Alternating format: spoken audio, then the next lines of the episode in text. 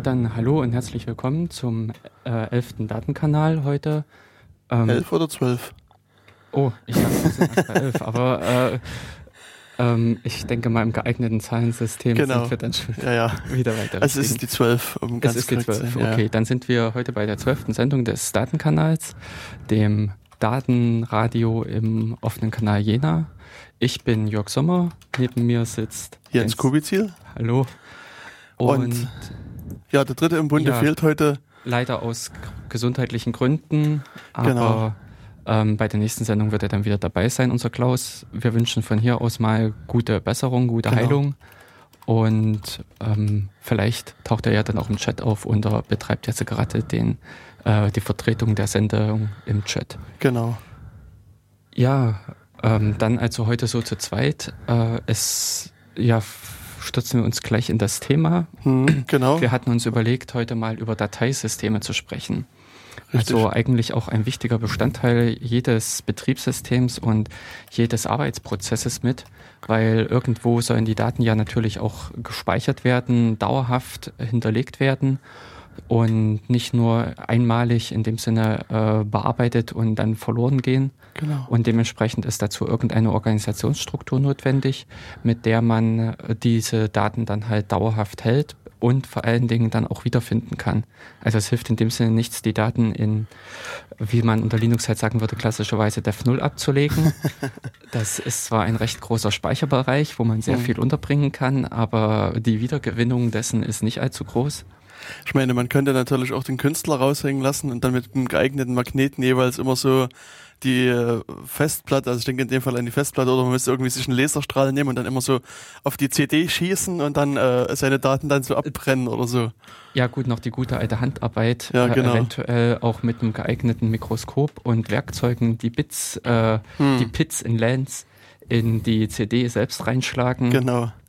Ich meine, es gab vor äh, längerer Zeit mal so einen Comic, ähm, äh, also Hintergrund ist vielleicht, äh, dass es immer so einen Streit gibt, was so eine ordentliche Programmierumgebung ist. Also äh, es fängt an so bei Eclipse, ähm, was äh, doch eine sehr äh, ja, große, große Programmierumgebung ist. Da, das macht quasi alles. Da sagt man nur, programmieren wir jetzt mal einen neuen Kernel drückt auf Los geht's und dann wartet man eine halbe Stunde und dann ist der quasi fertig. Also jetzt übertrieben gesehen. Und die anderen sagen, nee, man muss halt irgendwie Wim oder Emacs nehmen oder nein, man muss irgendwie hier äh, ja, verschiedene andere Sachen ja, machen. Und, und ja, dann gab's halt irgendwie so einen Comic, da saß einer mit so einer Tastatur da, wo nur 0 und 1 drauf stand und meine, die echten Programmierer programmieren halt binär. Und das war so da. Äh, die Konsequenz. Und es gibt auch von XKCD äh, so ein Comic, den ähm, das, das endet dann irgendwie mit einem Butterfly-Mode, aber da kann ich mich gerade an die Details nicht mehr mhm. erinnern. Mhm. Das war aber auch sehr, also das, der hatte das auch nochmal ein bisschen auf die Spitze getrieben, ja. diese ganze Geschichte. Äh, genau, an der Stelle vielleicht für die, äh, denen XKCD nichts sagt, das ist so eine Comic-Webseite, auf der halt immer sehr lustige technische Comics äh, abgebildet werden. xkcd.org. Com mhm. ist es, aha, okay. Und ähm, dann ja einfach hingehen und mal da durchführen. Also es sind wirklich lustige Sachen dabei. Ähm, als spaßigstes fällt mir jetzt gerade ein Little Bobby Table. Hm. Ähm, äh, wie hieß das? Die Rache einer Mutter? Äh, ja, ich glaube, so die hatte quasi ihren ähm, ja, ihren Sohn Little Bobby, äh, genau. äh, wie ein SQL-Injection genannt. Genau. Was offensichtlich bei der Schule zu äh, entsprechenden Effekten führte. Ja, genau. Die, hm. die Schülerdatenbank war dann irgendwie ein bisschen leer. Ja, genau. Und ähnliche Effekte, also ein ähnliches Bild gibt's auch von so einem polnischen Auto, der als Kennzeichen auch so irgendwie Hochkomma äh, irgendwie Drop Table irgendwas hatte. Also so sowas in der Richtung. Vielleicht müssen wir das mal raussuchen und das ja. verlinken. Und dieser, also das XKCD-Ding, das äh, ist die Nummer 378. Ähm, das fängt an mit Nano. Also irgendjemand guckt jemanden über die Schulter und sieht, der nutzt Nano, was auch so ein Editor ist. Und mein nach richtige Programmierer benutzen Emacs und dann geht's halt los. Nein, richtige Programmierer benutzen Win. Nein, benutzen Add. Nein, benutzen ah. Cat. Und dann, da, da waren wir vorhin gerade stehen geblieben, die nutzen halt eine magnetisierte Nadel und äh, hämmern das dann quasi ordentlich rein. Und dann kommt halt einer zu und meint, na, Entschuldigung bitte, ordentliche Programmierer nutzen hier Schmetterlinge. Und irgendwie alle so, hä, Schmetterlinge? Na, ist ganz einfach. Die öffnen ihre Hände, lassen die, die Flügel der, der Schmetterlinge schwingen und die entsprechenden Turbulenzen und so weiter erzeugen dann die entsprechenden Muster auf der Festplatte. Und dann meint sozusagen die, die, die Pointe der Geschichte ist, dass dann einer meint, ja, das ist natürlich ganz nett, aber es gibt natürlich ein Emacs-Kommando, Kommando, was das schon kann und man muss halt irgendwie Ctrl X, Meta C und Butterfly drücken und alles ist gut. ja. ja, natürlich. Der Emacs, also der Emacs als das, äh, der eigentlich super Editor, der wirklich äh, alles kann, mhm. äh, ja, eben vom Kernel selbst schreiben bis hin zum äh, Kaffee kochen. Mhm. Und auch entsprechend, äh, ja, teilweise halt auch schwierig zu bedienen ist, aber auch äh, äh, praktisch im Sinne von, dass man äh, Dinge tun kann, die äh, also oder die Freiheiten hat, sich den Editor entsprechend anzupassen, entsprechend selbst zu nutzen, ja. wie man es selbst mag. Ich mache gerade äh, die, meine ersten Gehversuche in Visual Studio und ja, ja, ich glaube, das war der richtige Kommentar dazu. Was ist mit dir passiert? also so alt bist du doch eigentlich noch gar nicht, dass du jetzt langsam auf die. nee, ich glaube, das hat auch nicht unbedingt was mit dem Alter zu tun. Höchstens okay. dann, wenn man so die 80 überschritten oder 90 mhm. überschritten hat und dann sinniert wird. Aber ähm, äh, nee, es ist einfach, dass es hier jetzt um Windows-Programm geht und okay. der Ursprungspro äh, Quellcode, das Ursprungsprojekt liegt mhm. halt im Visual Studio vor. Okay. Und dementsprechend äh, benutze ich, äh, pflege ich es erstmal dort weiter, aber ich merke einfach auch schon, dass äh, solche Sachen wie füge am Anfang jeder Zeile äh, die Zahlen von 1 bis 10 ein, mhm. solche Durchnummerierungen der Zeilen. Mhm. Keine Ahnung, wie man das da macht. Aha. Also im Emacs wüsste ich, zack, zack, äh, den entsprechenden Befehl. Ja und äh, dann kriege ich das, beziehungsweise mhm. auch äh, solche Recht, äh, Re äh, Rechtecksoperationen. Mir ist jetzt in den letzten Ach so, Tagen auch mhm. aufgefallen, wie wahnsinnig häufig ich das eigentlich nutze. Mhm. Um mal äh, eben hier so Blöcke genau. auszuschneiden, aber im Rechteck und nicht irgendwie mhm. ganze Zeilen. Und äh, dann an anderer Stelle wieder einzufügen. Mhm. Oder vor, äh, am Anfang von Zeilen irgendwas äh, einfügen. Ja. Äh, ich sage jetzt mal, wenn man eine Menge von Strings hat, mhm. dass man am Anfang jeder Zeile noch die Gänsefüßchen hinzufügt. Ja klassische Aufgabe oder hm. äh, Problem. Aber ich meine, du kannst doch an sich Emacs auch mit Visual Studio nehmen, würde ich jetzt mal vermuten. Ich weiß nicht. Also wäre jetzt mal eine Vermutung. Also, na gut, ich, ja, ach nee, warte mal. Ja, nee, Visual das, Studio, ist ja das, ist, Visual ist ja die Software. Ich dachte jetzt, ich bin gerade bei Visual Basic in meinen, meinen Gedanken. Ach so, nee. Nee, nee. ja, ja, ja. Also ja, ich habe auch schon geguckt, es gibt den äh, C-Sharp-Mode, beziehungsweise den C++-Mode, mhm. gibt es genauso für ein Emacs und das, damit ja. könnte ich im Prinzip auch entwickeln. Müsste dann bloß immer gucken, wie ich im Visual Studio in entsprechenden äh, den Compiler halt mehr oder weniger automatisch anstoßen okay. lassen kann. Hm. So ein Write, True, Make, All. Ja. Na, kann, kann Visual Studio erkennen, wenn sich eine Datei geändert hat auf der Platte? Äh, äh, äh, ja, es jammert dann rum, dass sich, dass irgendwer mhm. außerhalb des Editor oder ja, ja. der Umgebung sich an den Dateien vergriffen hat. Mhm. Aber sowas wie mache dann automatisch nochmal gleich alles übersetzen, ähm, weiß ich nicht. Also könnte ich mir jetzt nicht vorstellen, dass man das auslösen Aha. kann. Wahrscheinlich kann man Visual Studio wieder mit Visual Basic programmieren. Hm. Hm. Okay. okay. naja, jedenfalls, ähm, das ist halt jetzt nur so ein Beispiel gewesen äh, für das, für Werkzeuge, die echte Programmierer hm. oder echte hm. äh, äh, Computerleute benutzen. Und hm. in ähm, genau, und echte Programmierer verwenden natürlich auch richtige Dateisysteme, um genau. ihre Daten zu halten, um ihre Dateien irgendwo zu hinterlegen. Und wenn es dann natürlich auch in diese Größenordnung geht wie ein Linux-Kernel, wo man dann von äh, Zehntausenden von Dateien spricht, dann müssen die Daten natürlich auch sinnvoll abgelegt werden. Also ist einerseits halt das schon klassisch von den äh, also das klassische Organisationsstruktur, es sind halt Verzeichnisse und Dateien. Mhm. Im äh, Neudeutsch oder im Windows-Deutsch sind das halt Ordner. Hm. Äh, also keine Verzeichnisse mehr, sondern Ordner. Ja. Und äh, Dateien, glaube ich, äh, sind es auch noch dort. Ja, Dateien ja. müssen es noch sein, mhm. genau. Und äh, das ist halt so die äh, Grund, die zwei grundlegenden äh, Einträge oder Elemente, die man in einem Dateisystem findet. Darüber hinaus gibt es noch mhm. so ein paar Spezialsachen, die einem das Leben auch erleichtern können, hm. beziehungsweise erschweren aber ähm, mit, äh, wenn man im Prinzip eine Möglichkeit hat, sowas zu speichern, dann hat man schon mal ein Dateisystem. Und ja. diesbezüglich ist halt ein klassisches zum Beispiel, also ein sehr altes, althergebrachtes und immer noch massenweise eingesetztes, mhm. äh, das FAT, das genau. Windows, das alte ja. DOS-Dateisystem. was ich dann mal, ich glaube von FAT8, FAT16 und FAT32 äh, zu VFAT. Gab es irgendwie FAT12 noch zwischendrin? Ja, ja, doch. Hm. Sowas auch noch. Also die Zahlen äh, rühren irgendwie daher, wie, äh, wie groß die internen äh, Speichergrößen äh, sind. Genau. Und äh, wie äh, daraus resultiert natürlich dann, wie viel Speicher man äh, ansprechen kann. Das mhm. heißt also, wenn man in 64, äh, wenn man FAT32-System hat, sind halt die grundlegenden äh, Größen für Date äh, mhm. Einheiten, um Dateigrößen zum Beispiel zu speichern, 32 Bit. Ja. Und dementsprechend ist dann irgendwo bei 4 Gigabyte Schluss. Genau. Das ist das, was man im Prinzip dann merkt, wenn man einen USB-Stick hat und will dann plötzlich ein DVD-Image drauf machen, sagt der, äh, ist, äh, ist zu voll. Oder so ähnlich, kommt dann die Meldung. Und äh, man kriegt eigentlich, obwohl der Stick leer ist, äh, die Datei nicht da, äh, drauf ja. kopiert, weil einfach das Dateisystem überhaupt nicht in der Lage ist, derartige Dateien zu, äh, zu verwenden, zu speichern. Mhm.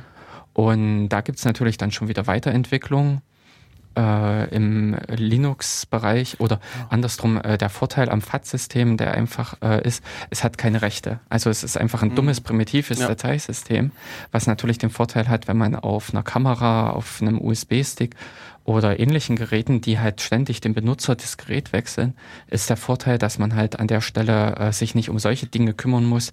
Äh, darf der Benutzer überhaupt darauf zugreifen oder äh, Leserechte, Schreibrechte, Ausführungsrechte, all das, was es äh, klassischerweise halt an Dateien äh, oder für Objekte gibt.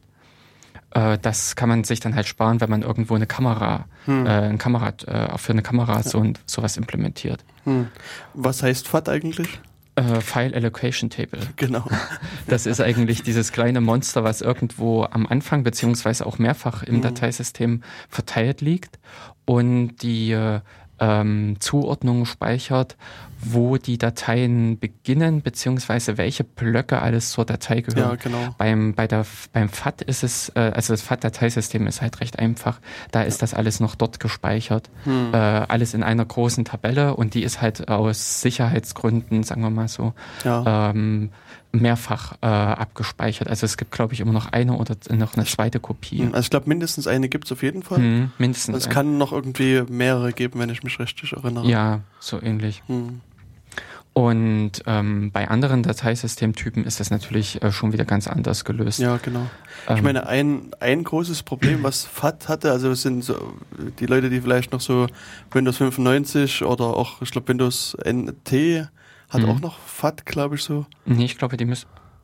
Die könnten schon NTFS gehabt ja, haben. Also äh, ich glaube auch bei, zwei, bei 2000 war zumindest für den Endbenutzer so dieser, hm, dieser genau, Switch, dieser Wechsel. Äh, genau, hm. zwischen NTFS Beziehungsweise und, und auch noch XP. Ja, genau, ja, genau, bei XP, XP ja, ja. Hm. Und also jedenfalls gab es da immer die Probleme, dass das äh, Dateisystem defragmentiert ist. Das heißt, also irgendwann, man hat halt sein Windows am Anfang drauf installiert, paar Dateien äh, mhm. draufgetan und dann wieder gelöscht. Hat man ein paar gelöscht, wieder neue draufgetan, genau. wieder gelöscht und so weiter und so fort.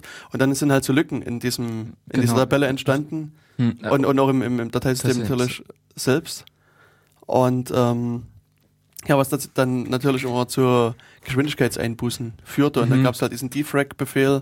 Wobei äh, eigentlich führten nicht diese Lücken zu den Geschwindigkeitseinbußen, ja. sondern dass eine Datei nicht gleichmäßig da, hintereinander genau. lag. Ja ähm, womit man im Prinzip auf das Problem äh, von Festplatten, also von den eigentlichen Speichermädchen zurückkommt, dass die sich halt äh, drehen hm. und äh, es günstiger ist, wenn man im Prinzip diesen Lesekopf einmal ansetzt und hintereinander weg diesen äh, Strom, Datenstrom, der da kommt, ausliest, genau. anstatt im Prinzip immer wieder abzuheben, Kopf ein Stückchen woanders hinschieben, dort weiterlesen. Hm. Denn ähm, dieses, äh, man kann im Prinzip nicht sofort an jeder Stelle auf die Einheit einer Festplatte zu zugreifen, sondern muss im Prinzip warten, bis wieder mal sich die Stelle vorbeidreht. Genau. Und äh, das klingt zwar jetzt etwas utopisch, aber mhm. wir reden da ja von Zugriffszeiten im äh, Millisekunden- und Mikrosekundenbereich. Ja. Und äh, so eine Platte, ich müsste man mal überlegen, äh, mal ausrechnen, wie lange das dauert, aber ich würde sagen, so eine Umlaufzeit ist schon irgendwas im äh, äh, Mikrosekundenbereich und dementsprechend ähm, ist da halt äh,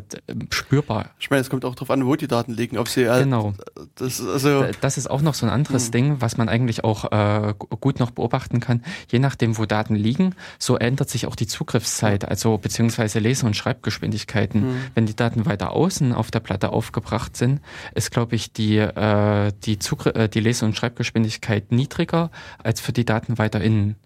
Ich glaube, so rum ist es. Oder halt andersrum. Auf also ich würde sagen, das hängt auch wieder davon ab, wie groß diese Daten sind, weißt du, weil also Na, nee, gehen wir mal davon aus, dass wir im Prinzip immer äh, 2 MB lesen wollen. Mhm. Und die hast du im Außenbereich der Platte äh, äh nicht so schnell gelesen wie äh, im Innenbereich.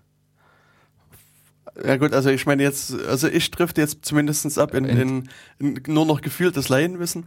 Ähm, hm. Allerdings würde ich sagen, also innen ist ja quasi der, der Umfang, also dort wo die Daten hm. liegen, relativ klein. Das heißt, du hast eventuell mehrere Spuren, die du dann abrennen musst. Und, und, auf der Außenkante hast, liegt das eventuell alles in, gleich hintereinander und hm. könnte, also ich könnte also, mir vorstellen, dass gerade bei ja. je nach Datenblock das wieder außen auch schneller ist als innen, aber also wie gesagt, bei großen Dateien vermutlich eher außen als innen hm. und bei kleinen hm. Weiß ich nicht. Umgekehrt. Also, ähm, das Problem wird ja mit sein, dass äh, die Rotationsgeschwindigkeit, du hast im Prinzip im Außenbereich, äh, beschreibt äh, oder sieht dein Lesekopf eine kleinere Strecke pro Sekunde als im Innenbereich. Die Rotations, diese Geschwindigkeit ist ja im, äh, zum Zentrum der, der Scheibe hin. Äh, höher. dreht sich doch an, an jeder Stelle mit konstanter Geschwindigkeit die Scheibe. Ja, aber die Einheiten, äh, der, der Umfang der Radius außen ist mhm. doch größer als der äh, innen. Ja. So, und dementsprechend kann ich innen mit, äh, wenn, was weiß ich, wenn sie sich in einer Sekunde einmal dreht, mhm. habe ich innen halt nur drei Zentimeter gelesen und außen aber neun Zentimeter. Ach so meinst du das? Ja, dann okay. würde das ja, eigentlich ja. auch passen, mhm. nee, dass es außen schneller geht. Mhm. Dann müsste er außen eine höhere Schreibdichte, also oder mehr Daten pro Umlauf lesen können mhm. und sollte dementsprechend auch schneller hin äh, oder mehr äh, lesen können. Ja. Also ja, pro Sekunde. Was mir gerade so einfiel, kann man eigentlich beeinflussen, wo die Daten hingeschrieben werden? Ja. Ob außen oder innen? Ähm, ja, äh, es geht zum Teil, mhm. ähm, weil die Hersteller halt schon solche Sachen machen wie, äh, also normalerweise wird ein, eine Einheit, mhm. äh, eine Speichereinheit auf der Festplatte auch angesprochen über eine Nummer. Ja, dass man sagt, ja, äh, 1, 2, 3, 4, die sind halt pauschal gesagt von mhm. innen nach außen äh, durchnummeriert. Ja. Und äh, da kannst du halt sagen, äh, ich möchte mich im, eher im Byte-Bereich von äh, 2 Millionen bis 5 Millionen mhm. bewegen und dementsprechend solltest du eigentlich weiter außen landen.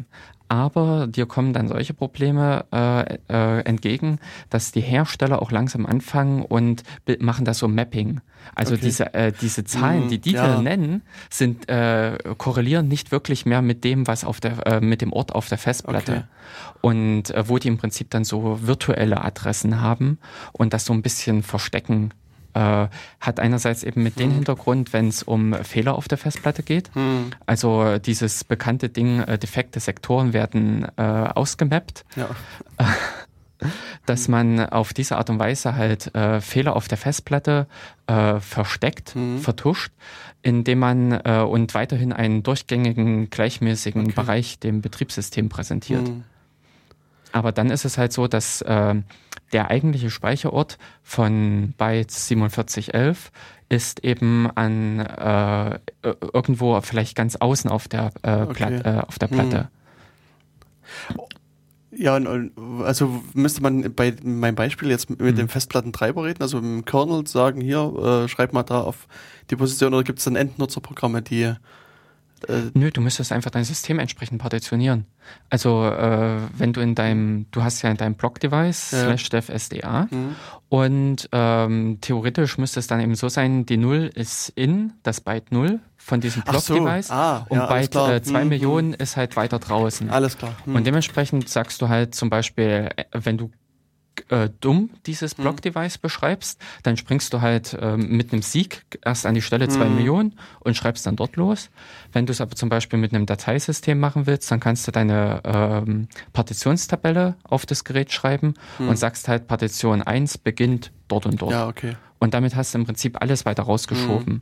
Oder halt irgendwie, also kannst das in dem Sinne schon steuern, dass du ähm, äh, ja, wo das, wo die Daten liegen sollen. Was bei äh, ja für klassische rotierende Medien von Interesse ist. Mhm. Also eben Festplatten, Disketten. Disketten waren eigentlich auch mal äh, vom Ansatz oder ja eigentlich vom, mhm. vom Arbeitssystem her einer Festplatte gleich, dass du ja. da eine Scheibe hast, die sich dreht und äh, ein oder ganz sogar zwei Leseköpfe gab es, glaube ich, bei großen. Nee, glaub, nee, die nee, großen hatten auch nur einen Schlitz. Okay. Nee, Festplatten. Nee, die, die 8,5 oder wie war es, 8 Viertel? Nee, es gab äh, 5 Viertel, 3,5 und es gab aber auch 8 Zoll. Oder 8 also, Zoll. Also die hatten doch äh, an beiden Seiten einen Schlitz zumindest. Also ich weiß nicht, ob die jetzt an beiden Seiten auch gelesen werden konnten, aber wenn ich mich richtig mhm. erinnere, waren die an beiden Seiten, okay. hatten die diesen, diesen diese Aussparung. Diese Aussparung da an beiden hm. Seiten. Dann kann sein, dass da, dass da zwei Köpfe parallel ansetzen konnten hm. und äh, damit man im Prinzip mehr Daten ja. auslesen konnte, schneller das Ganze. Hm. Und ja, ja, äh, was anderes, äh, Klasse, andere rotierende Medien fallen mir jetzt, na gut, CDs, ja. CDs sind noch solche Sachen, die man äh, gut in dem Sinne auch einmal mhm. oder vielleicht mehrfach beschreiben kann, aber wo es Beschreiben nicht so im Vordergrund steht, ja, genau. wie bei einem, ähm, äh, wie bei Festplatten. Also bei CD geht es ja eher um das Auslesen. Ja, wobei ich festgestellt habe, also ich, mir sind jetzt vor kurzem bei mir zu Hause wieder ein ganzer Stapel CDRs in die Hände gefallen mhm. und ich nutze die Überhaupt eigentlich eher ungern auch. Ach also, so. mein, also, ich, also mein Hauptanwendungsbereich sind halt da, um ein, ein Betriebssystem-Image drauf zu schreiben. Hm. Und die, also gerade wenn es was meinetwegen ja. eine neue Krümmel-Version zum Beispiel gibt, dann nehme ich meistens die alte CD und werfe einfach die neue Version da wieder drauf auf die alte. Und, ja. Also ich nutze halt viel RWs für sowas. Ähm, das, äh, wobei ich mittlerweile auch überhaupt keine CDs bald mehr verwende, sondern alles irgendwie auf dem USB-Stick. USB hm. Genau. Wie von der Krümmel, die haben eigentlich, finde ich, super, super das ja, Ding hinbekommen, genau. dass man äh, dasselbe Image hat, äh, sowohl auf die CD halt brennen kann, als auch auf den USB-Stick mhm. schreiben kann. Und jetzt seit der Version äh, 5.12, also mhm. der äh, ja, ja. letzten, mhm. hat man sogar eine 96-Bit-Version äh, die also sowohl die 64-Bit als auch die 32-Bit beinhaltet, so dass man eigentlich ah, okay. auf beiden äh, Rechnersystemen äh, booten kann. Okay. Also das finde ich wahnsinnig praktisch und brauchst dir mhm. überhaupt nicht mehr Gedanken für, drüber vorher zu machen, Stimmt. was das für ein Rechner ist. Ja. Beziehungsweise brauchst nicht zwei äh, Sticks mit dir rumschleppen, um äh, im Fall der Fälle dem äh, passenden ziehen zu können. Mhm. Also da finde ich echt, da haben sie bei Krümmel sich super Gedanken gemacht. Das ist irgendwie klasse. Ja, genau. Aber diesbezüglich gibt's auch, äh, weiß ich von Debian, äh, also da, äh, also da weiß ich so Schweinereien, dass man äh, mehrere Betriebs-, mehrere Architekturen untereinander vermatscht, mhm. weil die sich teilweise nicht überschneiden. Also Apple hat ein eigenes System gehabt auf den CDs. Mhm. Und dementsprechend booteten die Power-PCs von Apple mhm. ähm, an, an, auf eine andere Art und Weise, der ausgerechnet die Sektoren äh, oder die äh, äh, Bereiche auf der CD nicht antastet, die zum Beispiel das ISO-Dateisystem okay. antastet oder der, der PC-Boot. Ja, ja. Und dementsprechend konnte man das vermatchen und die CD bootet sowohl auf einem äh, PC äh, als auch auf einem Power-PC. Mhm. Und ähm, du hast eben das eine Mal wird halt ordentlich der PowerPC-Code ausgeführt und das andere Mal in ähm, äh, i386er mhm. Code. Also äh, äh, teilweise sind halt auch solche Schweinereien möglich, dass man die so miteinander verflechtet. Mhm. Und alles. Ja, und nebenbei ist ja jetzt auch schon wieder das nächste Dateisystem gefallen, äh, in ISOFS. Mhm. Aber also, bevor wir das machen, ich denke, so. wir können ja, es ist, wir ja, genau, eine halbe ist, Stunde ja, ge geredet. Genau. Sonst kommen wir jetzt gleich vom einen ins nächste. Also äh, würde ich sagen, machen wir an der Stelle ein bisschen Musik. Musik hat diesmal Jörg mitgebracht, also müsstest du ein paar Worte dazu vielleicht verlieren. Ähm, ja, ich kann jetzt gar nicht mal genau. Äh, also es ist wieder Musik von Jamento. Hm. Und ähm, ich kann jetzt nicht mal genau sagen, der Künstler müsste Carmen D heißen. Das Album Sarah Dan Sarah's Dancing. Und hier habe ich jetzt das erste Lied ausgewählt, Born to Fly. Ich glaube, so rum müsste die ganze Struktur gewesen sein. Künstler, ja, ja. Albumname, genau. Autor. Na gut, wir hören einfach mal rein und danach gucken wir weiter, wie die äh, wie Dateisysteme und sowas sich verhalten und anstellen. Ähm, achso.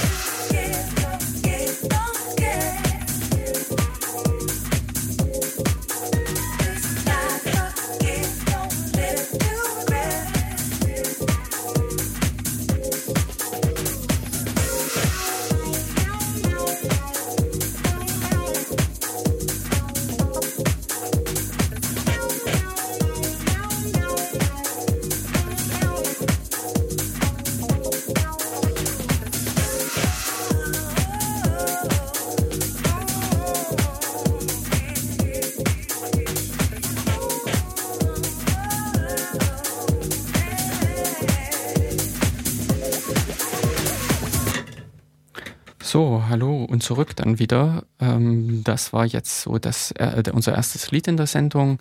Nochmal von Carmen D und dem Album Sarah's Dancing war das äh, Born to Fly. Ja, Habe ich es jetzt richtig? Nee. Na gut, das verrät mir jetzt nicht nochmal.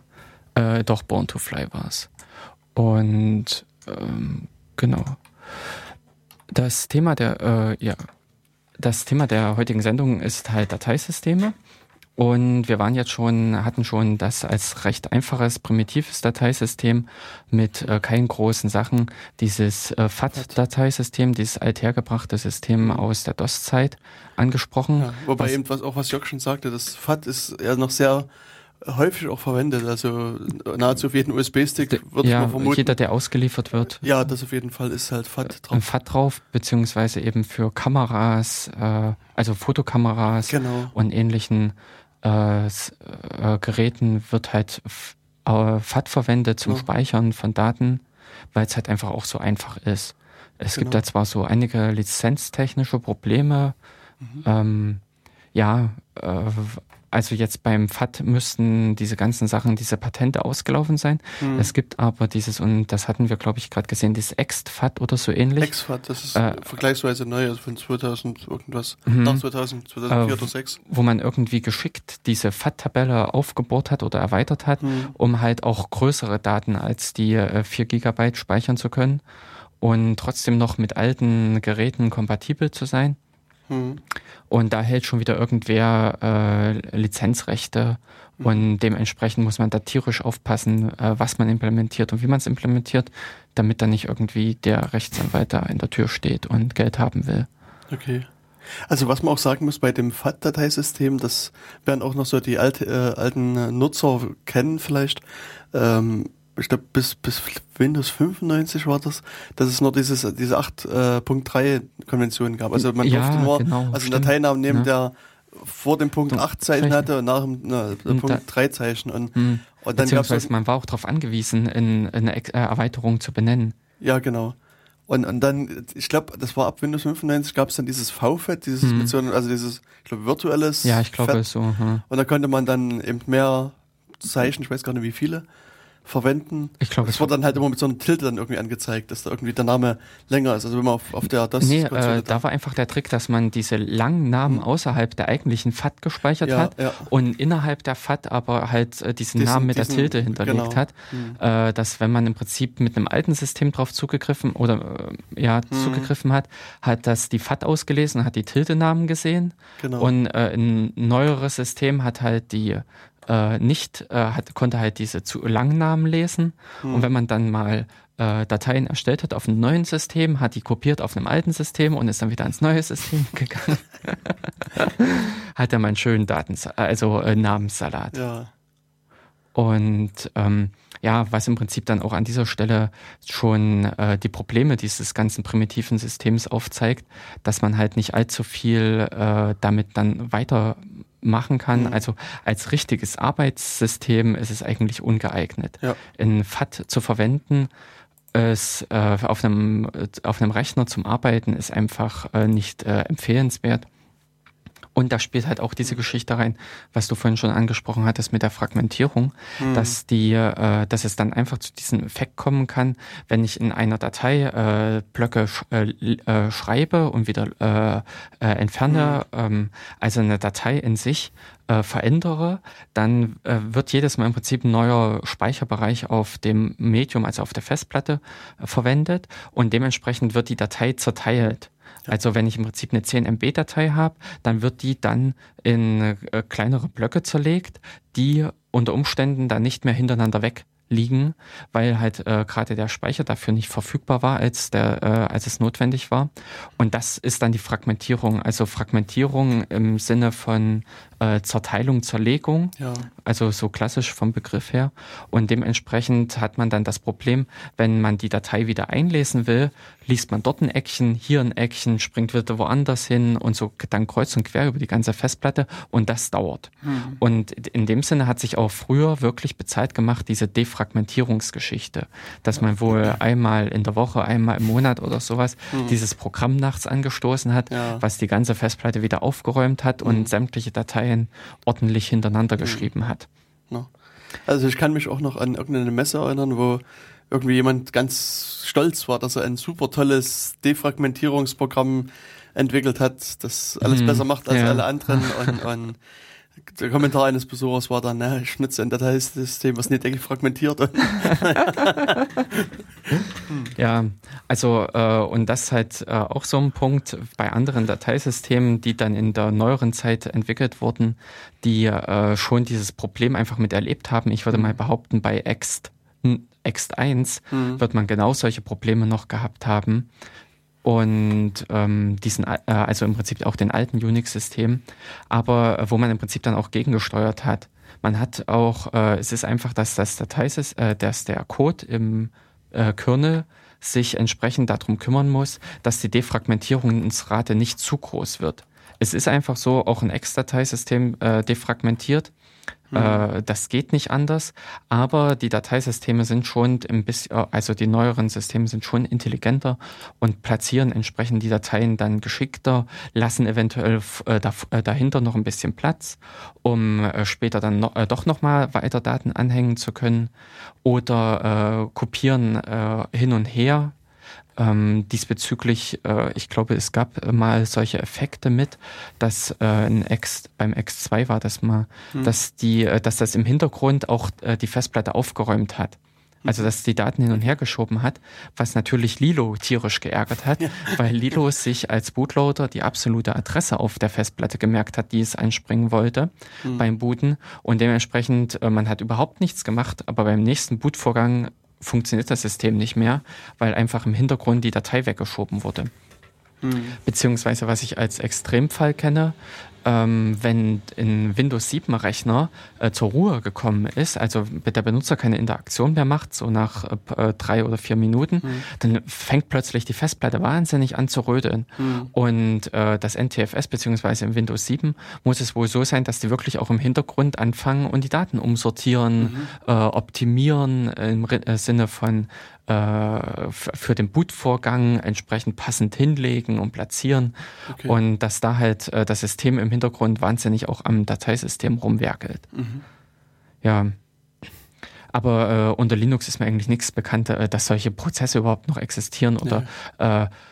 Äh, ähm, also automatische Prozesse. Ja, es genau. gibt äh, von Hand Prozesse, es gibt auch echt die Möglichkeit, dass man für den Boot-Prozess, dass man das optimieren kann und die Daten schön sequenziell hintereinander hinlegt oder so platziert, dass äh, wenn sie im Prinzip beim nächsten Start dann wieder in der Reihenfolge flüssig gelesen werden können, um einfach schneller von der Festplatte zu lesen.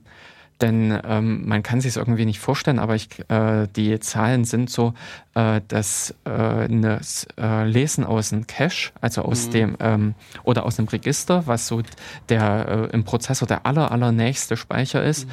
ist was weiß ich eine äh, Mikrosekunde.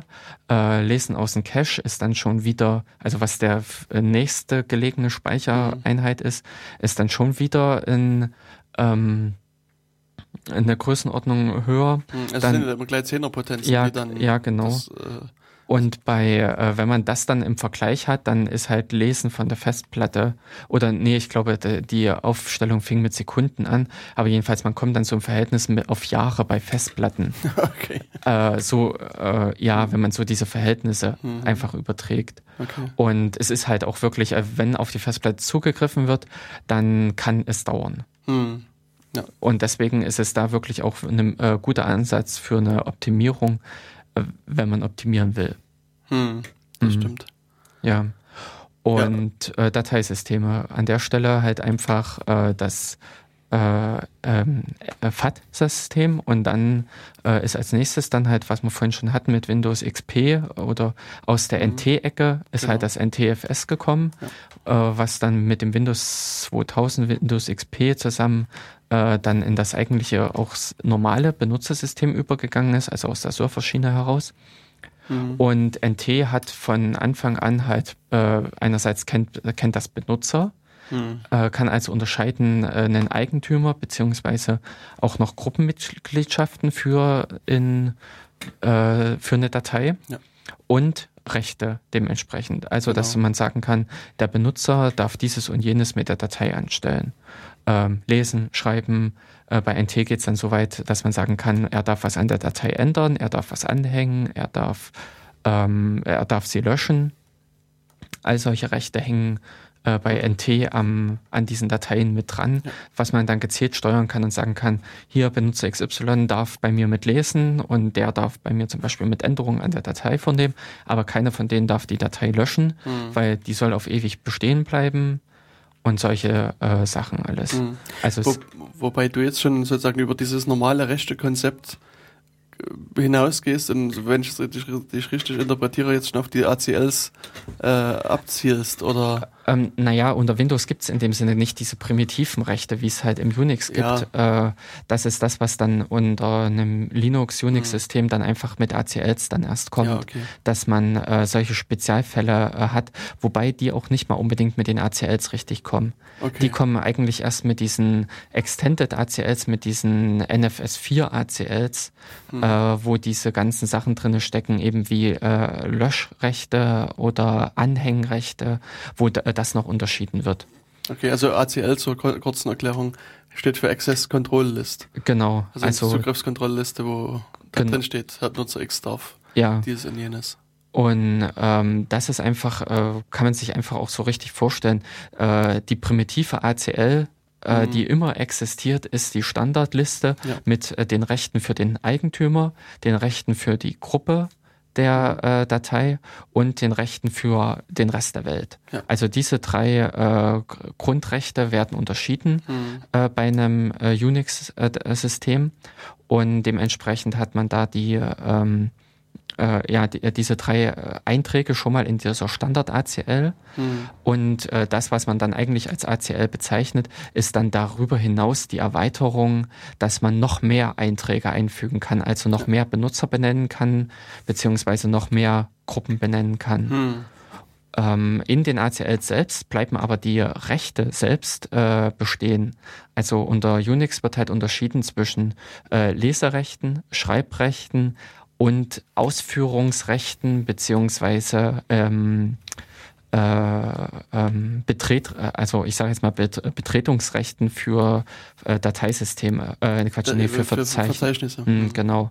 Äh, das X-Bit, äh, also mhm. RWX ist da halt immer diese klassische Abkürzung und das R ist, äh, ist das Leserecht, das W ist das Schreibrecht und das X-Bit ist halt für eine Datei mit, dem, mit der Bedeutung äh, belegt, ob die Datei ausgeführt werden kann.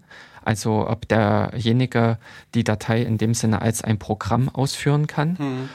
Und für Verzeichnisse ist die Bedeutung einfach, dass derjenige äh, Inhalte aus diesem Verzeichnis wiederum äh, äh, darauf zugreifen kann also lesender, schreibender Weise. Mhm.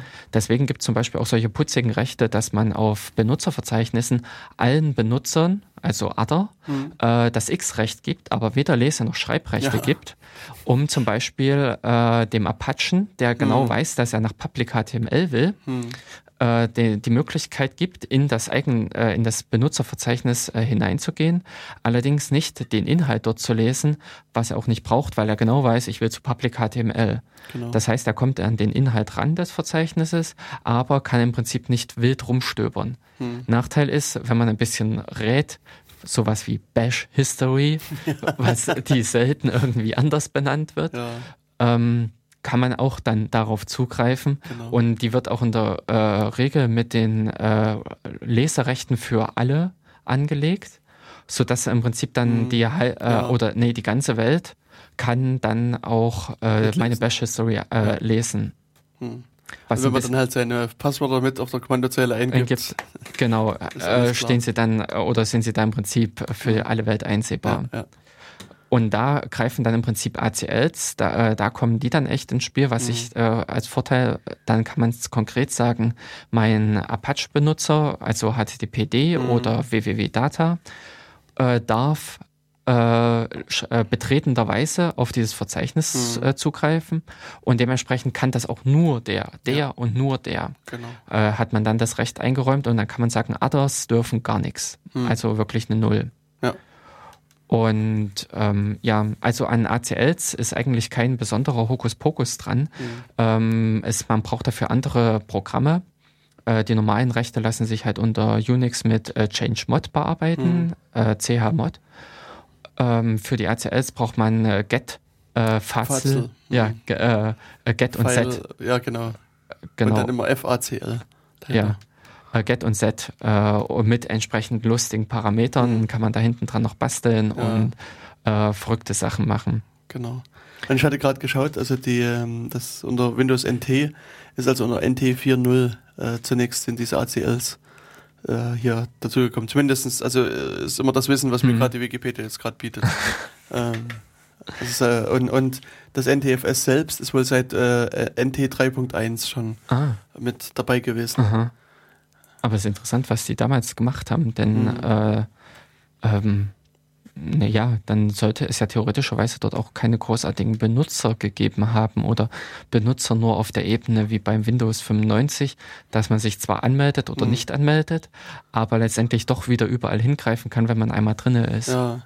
Also ich äh, kann mich erinnern, dass ich irgendwann mit NT mal gearbeitet habe, aber an die Version hm. Das, also ich würde äh, kann auch nicht mehr erinnern. Hm, müsste man jetzt mal gucken, wann so NT3 oder hm. NT4 gekommen ist, aber ich würde sagen. Es gab doch Windows für Workgroups noch. War das, das vor NT oder war das irgendwie so? Nee, das ist Windows 3.11.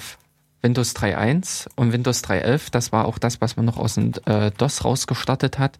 Das war dieses Windows for Workgroups. Okay. Und in, äh, im Oktober 92 rausgekommen. Das ja. Windows 3.11.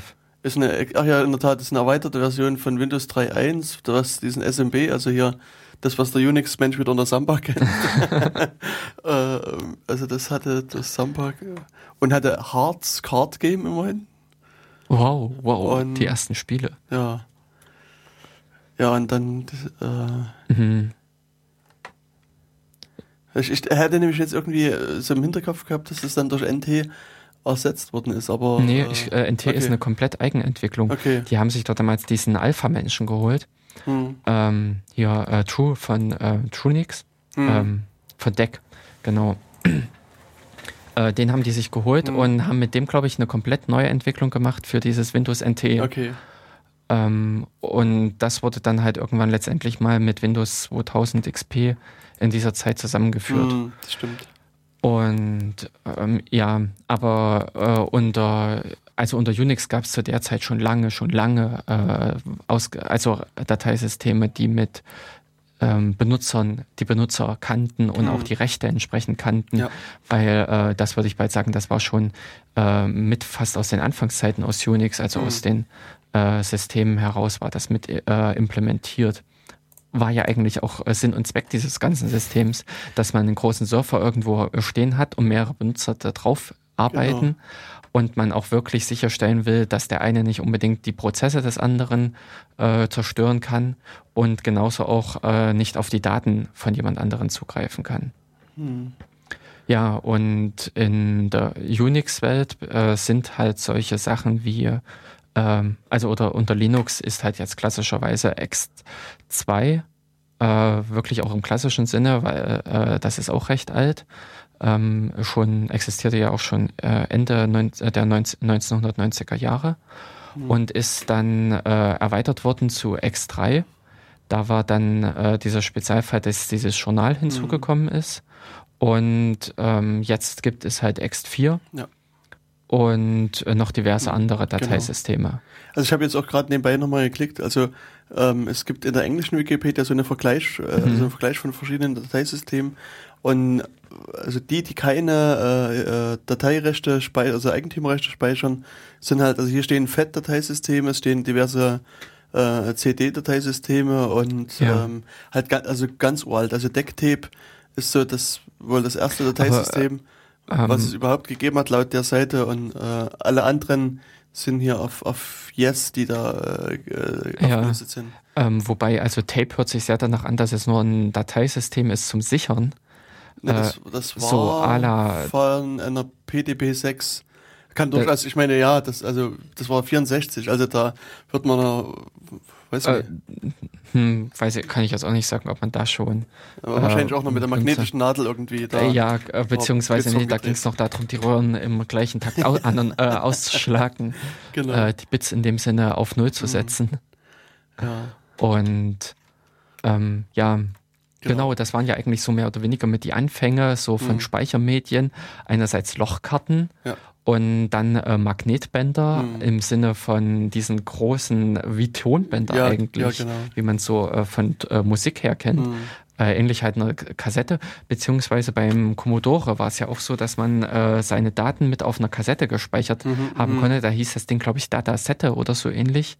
Und ich dachte, das wäre irgendwie so ein fremder Kunstbegriff, aber das ähm, weiß ich nicht und äh, wo man im Prinzip über äh, Piepsen hm. äh, mit einem äh, Tonabnahme die Daten eingelesen hat. Ja.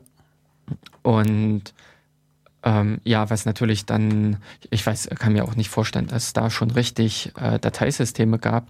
Das, weil da ging's, konnte, glaube ich, in eh nicht diese äh, richtig gesteuert werden. Hm. Dies, äh, also das, man hat da glaube ich nur die Kassette eingelegt, hat auf Play gedrückt, hat die hm. Aufnahme hm. in dem Sinne gestartet ja. und hatte entweder Glück oder nicht. Aber sowas, hm. dass der Computer die äh, Kassette zurückspulen konnte oder äh, vorspulen, ja. das ging glaube ich gar nicht. So eine Steuerung. Hm. Und der eine oder andere ältere Zuhörer mag sich auch noch an Jugendradio DT64 zu DDR-Zeiten erinnern. Die haben auch immer nach Mitternacht so Basic-Programme übers Radio ausgestrahlt und da saß auch der eine oder andere Aktivist eventuell mit einem Kassettenrekorder da und hat dann also die keine Musik aufgezeichnet, sondern das nächste genau. Programm, die genau. coole Software. Hm. Also das sind so die Erinnerungen an alte Zeiten, an die guten alten Zeiten. Ja, du, du warst stehen geblieben bei Ext, also, also ja. Linux selbst ist ja ähm, äh, von Minix quasi aus der Minix-Ecke gekommen. Man hat auch, glaube ich, am Anfang dieses Minix-Dateisystem verwendet. So, ähm, zumindest so, ich weiß nicht, vielleicht im ersten Jahr oder im ersten Dreiviertel. Ja, ja, doch, doch, doch. Also ich kenne das auch noch, dass ich bei mir zum Beispiel Disketten hm. äh, mit diesem Minix-System äh, formatiert habe. Hm. Äh, und ich überlege jetzt auch gerade, ob das auch ein äh, System war ohne Rechte. Ähm, dass man es auch deswegen mitnehmen konnte oder so ähnlich. Das, das ähm, ja, ähm, aber das war wirklich echt nur in der Anfangszeit hm. und dann habe ich äh, auch, ich weiß gar nicht, ob ich äh, Nee, man hat auch, nee, Quatsch, man hat dieses Minix-System, glaube ich, genommen, weil das platzsparender war als das Ext. Also okay. wenn man auf Disketten geschrieben hat, wo man eben nicht viel hatte, nur ein anderthalb MB, mhm. dann musste man halt irgendwas nehmen, wo nicht das Dateisystem schon an Organisationsstrukturen wahnsinnig viele, äh, äh viel Daten benötigt. Mhm. Und ähm, ja, in dem Sinne Organisationsstrukturen. Also es gibt äh, im Pendant zu dem FAT, äh, zu der FAT, zu dieser File Allocation Table, wo so wichtige Daten drinne stehen, gibt es auch so ein fast, also ein fast Äquivalent im äh, in diesem Ext-System mhm. beziehungsweise auch in anderen Systemen. Und zwar wäre das dann halt der Superblock wenn man Ja. das so, äh, oder eigentlich auch nicht so ganz, aber äh, der Superblock als eines der äh, Elemente davon. In dem Superblock ist eigentlich äh, solche Sachen wie hinterlegt, äh, die Bezeichnung des Dateisystems. Man kann also einem Dateisystem ein Label vergeben. Das ist in den letzten Jahren, äh, ein paar Jahren recht interessant geworden, beziehungsweise eine UUID Ja. ähm, dass man zum Beispiel beim Bootprompt sagt, ich möchte dieses Medium booten und hat da so eine ellenlange Zahl stehen, Genau. womit aber im Prinzip sichergestellt ist, in, egal in welcher Reihenfolge der Kernel nun gerade meine Festplatten oder sonstige Medien erkennt, äh, greift er immer wieder auf das richtige Dateisystem zu. Er identifiziert es halt über diese ID. Hm. Also ich habe so das Gefühl, dass das Ubuntu das zuerst erstmalig so automatisiert eingesetzt hat. Ich, könnte auch sein, dass SUSE das schon mal gemacht hat, aber ich kann mich erinnern, dass Ubuntu zumindest eigentlich schon seit sehr langer Zeit auf diese UUIDs setzt. Hm. Also äh, kann ich gar nicht so richtig sagen, weil ich das bei mir immer abgewehrt habe, weil mir das eigentlich nicht gefällt, äh, dass ich bei den Dateisystemen auf die äh, auf diese wirklich eindeutige, dass ich genau auf dieses Medium festgenagelt Hm, bin. Genau. Ich finde es äh, wesentlich intelligenter, mit diesen Labels zu arbeiten. Hm. Also äh, dieses von slash dev SDA 2 und 7 und diese ganzen Sachen äh, bin ich auch irgendwann abgekommen und halt zu den Labels gegangen. Man kann nämlich auch äh, zum Beispiel dem Kernel richtig sagen, dass er das Datei mit dem äh, Dateisystem mit dem Label so und so booten soll. Okay. Und damit kann man im Prinzip äh, im Group eine entsprechende Config hinterlegen. Wenn die Platte abraucht, tauscht man die Platte aus und das das, äh, und das Label bleibt an der Stelle.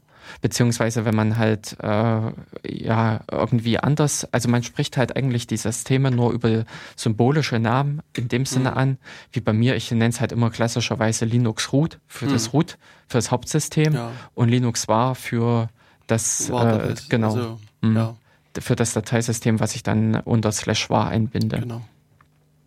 Und an der Stelle, ähm, ja, und an der Stelle finde ich, haben sich einfach diese Labels wahnsinnig praktisch gemacht. Und mit äh, UDEV ist ja dann so eine, äh, auf, also ist die Struktur in slash dev etwas aufgeräumt worden. da hat man den Rechtschreibfehler bei äh, Disk korrigiert. Ähm, der äh, ähm, Programmierer von äh, DevFS, hieß es DevFS? Das, das vor UTEF war, genau, was dann irgendwie genau. ja, im Kernel dieses... Ja, hm. genau, das war DevFS, Ja, genau. ja. Der hatte Disk mit C geschrieben. Okay. Und äh, eigentlich sollte es ja eher abgekürzt werden mit K, weil Ja. Disk, äh, ja, oder Disk, äh, Diskette, ich weiß gar nicht. Naja, Wobei Disk im Englischen ist, wird es ist schon mit C geschrieben, würde ich jetzt mal so... echt. Also ich kann mich entsinnen, dass da eine riesengroße Diskussion gab und äh, dass er halt einen Rechtschreibfehler da eingebracht hat und äh, es äh, richtig, äh, korrekt ähm, sl- äh, slash dev disk heißen sollte. Hm. Und da gibt es dann wieder den Unter, äh, äh, das Unterverzeichnis äh, by Label, wo dann die ganzen Labels der Dateisysteme aufgeführt sind, sofern sie denn eben ein entsprechendes haben. Ähm, für viele Dateisysteme, sogar für FAT, kann man ein Label vergeben, also einen Namen für das Dateisystem Hm. und dass man das an den entsprechenden Stellen wieder dann eingebunden bekommt oder äh, dass man das darüber ansprechen kann. Ja, und Also ich habe jetzt gerade Mhm. wieder mal nebenbei geguckt, also das... Es naja, gibt alles. ist also schon eine ziemliche... ja, das ist Haarspalterei. Ja, genau. Also Disk mit C äh, steht hier äh, als erste Übersetzung Schallplatte oder aber auch Scheibe, Datenscheibe. Mhm. Äh, und bei Disk mit K wiederum, dann haben wir auch Kreisscheibe, Diskette, Festplatte. Also ich meine, es ist näher an der Festplatte dran, aber jetzt rein aus meinem Englischgefühl hätte ich das fast synonymer verwendet. Also, aber vermutlich ist das für den für den Native Speaker sozusagen dann das andere eher doch eine, eine, eine Schallplatte oder eine Scheibe, die ist mit C. Mhm. Und unpassend für den Computer, für die Computerscheibe. Na, das oder man müsste wahrscheinlich noch gucken, stand irgendwas von Großbritannien, Amerika dahinter? Nee, also steht, gibt's hier, also bei, es gibt im amerikanischen Englisch Disk mit K, das steht dann für Teller am Schießstock. Also unten dieser, wenn wenn man, wenn man einen Schießstock hat, wenn, wenn du Ski fährst, das ist ja Stöcke. Ach, am und Schießstock, unten, ich hab unten jetzt- dran ja. dieser, das ist dieser, äh, äh, die Disk dort und, und Mhm. Mit C gibt es, ach, und da ist es so, das Disk mit C im britischen Englischen auch diesen Teller bezeichnet. Klasse. Also, Ja. aber ansonsten ist es, äh, ja. Aber das wird wahrscheinlich dann je nachdem, auf welcher Seite des Atlantiks man steht, ein Mhm. Rechtschreibfehler sein oder korrekt. Und ähm, wahrscheinlich stand, äh, naja, der Programmierer von UTEF müsste äh, Marco Dietrich sein. Das ist ein Italiener? Ja, genau, Mhm. der müsste also äh, Ach, hieß von, sein. von UTEF ist das nicht hier. Oder jemand anders? Äh, der hat eigentlich einen deutschen Namen. Ah. Wie hieß denn der nur? Name vergessen. Der hat dann diese, diese unendliche Sammlung von Shell-Skripten da doch mit geschrieben. Nee, das war doch Hotplug.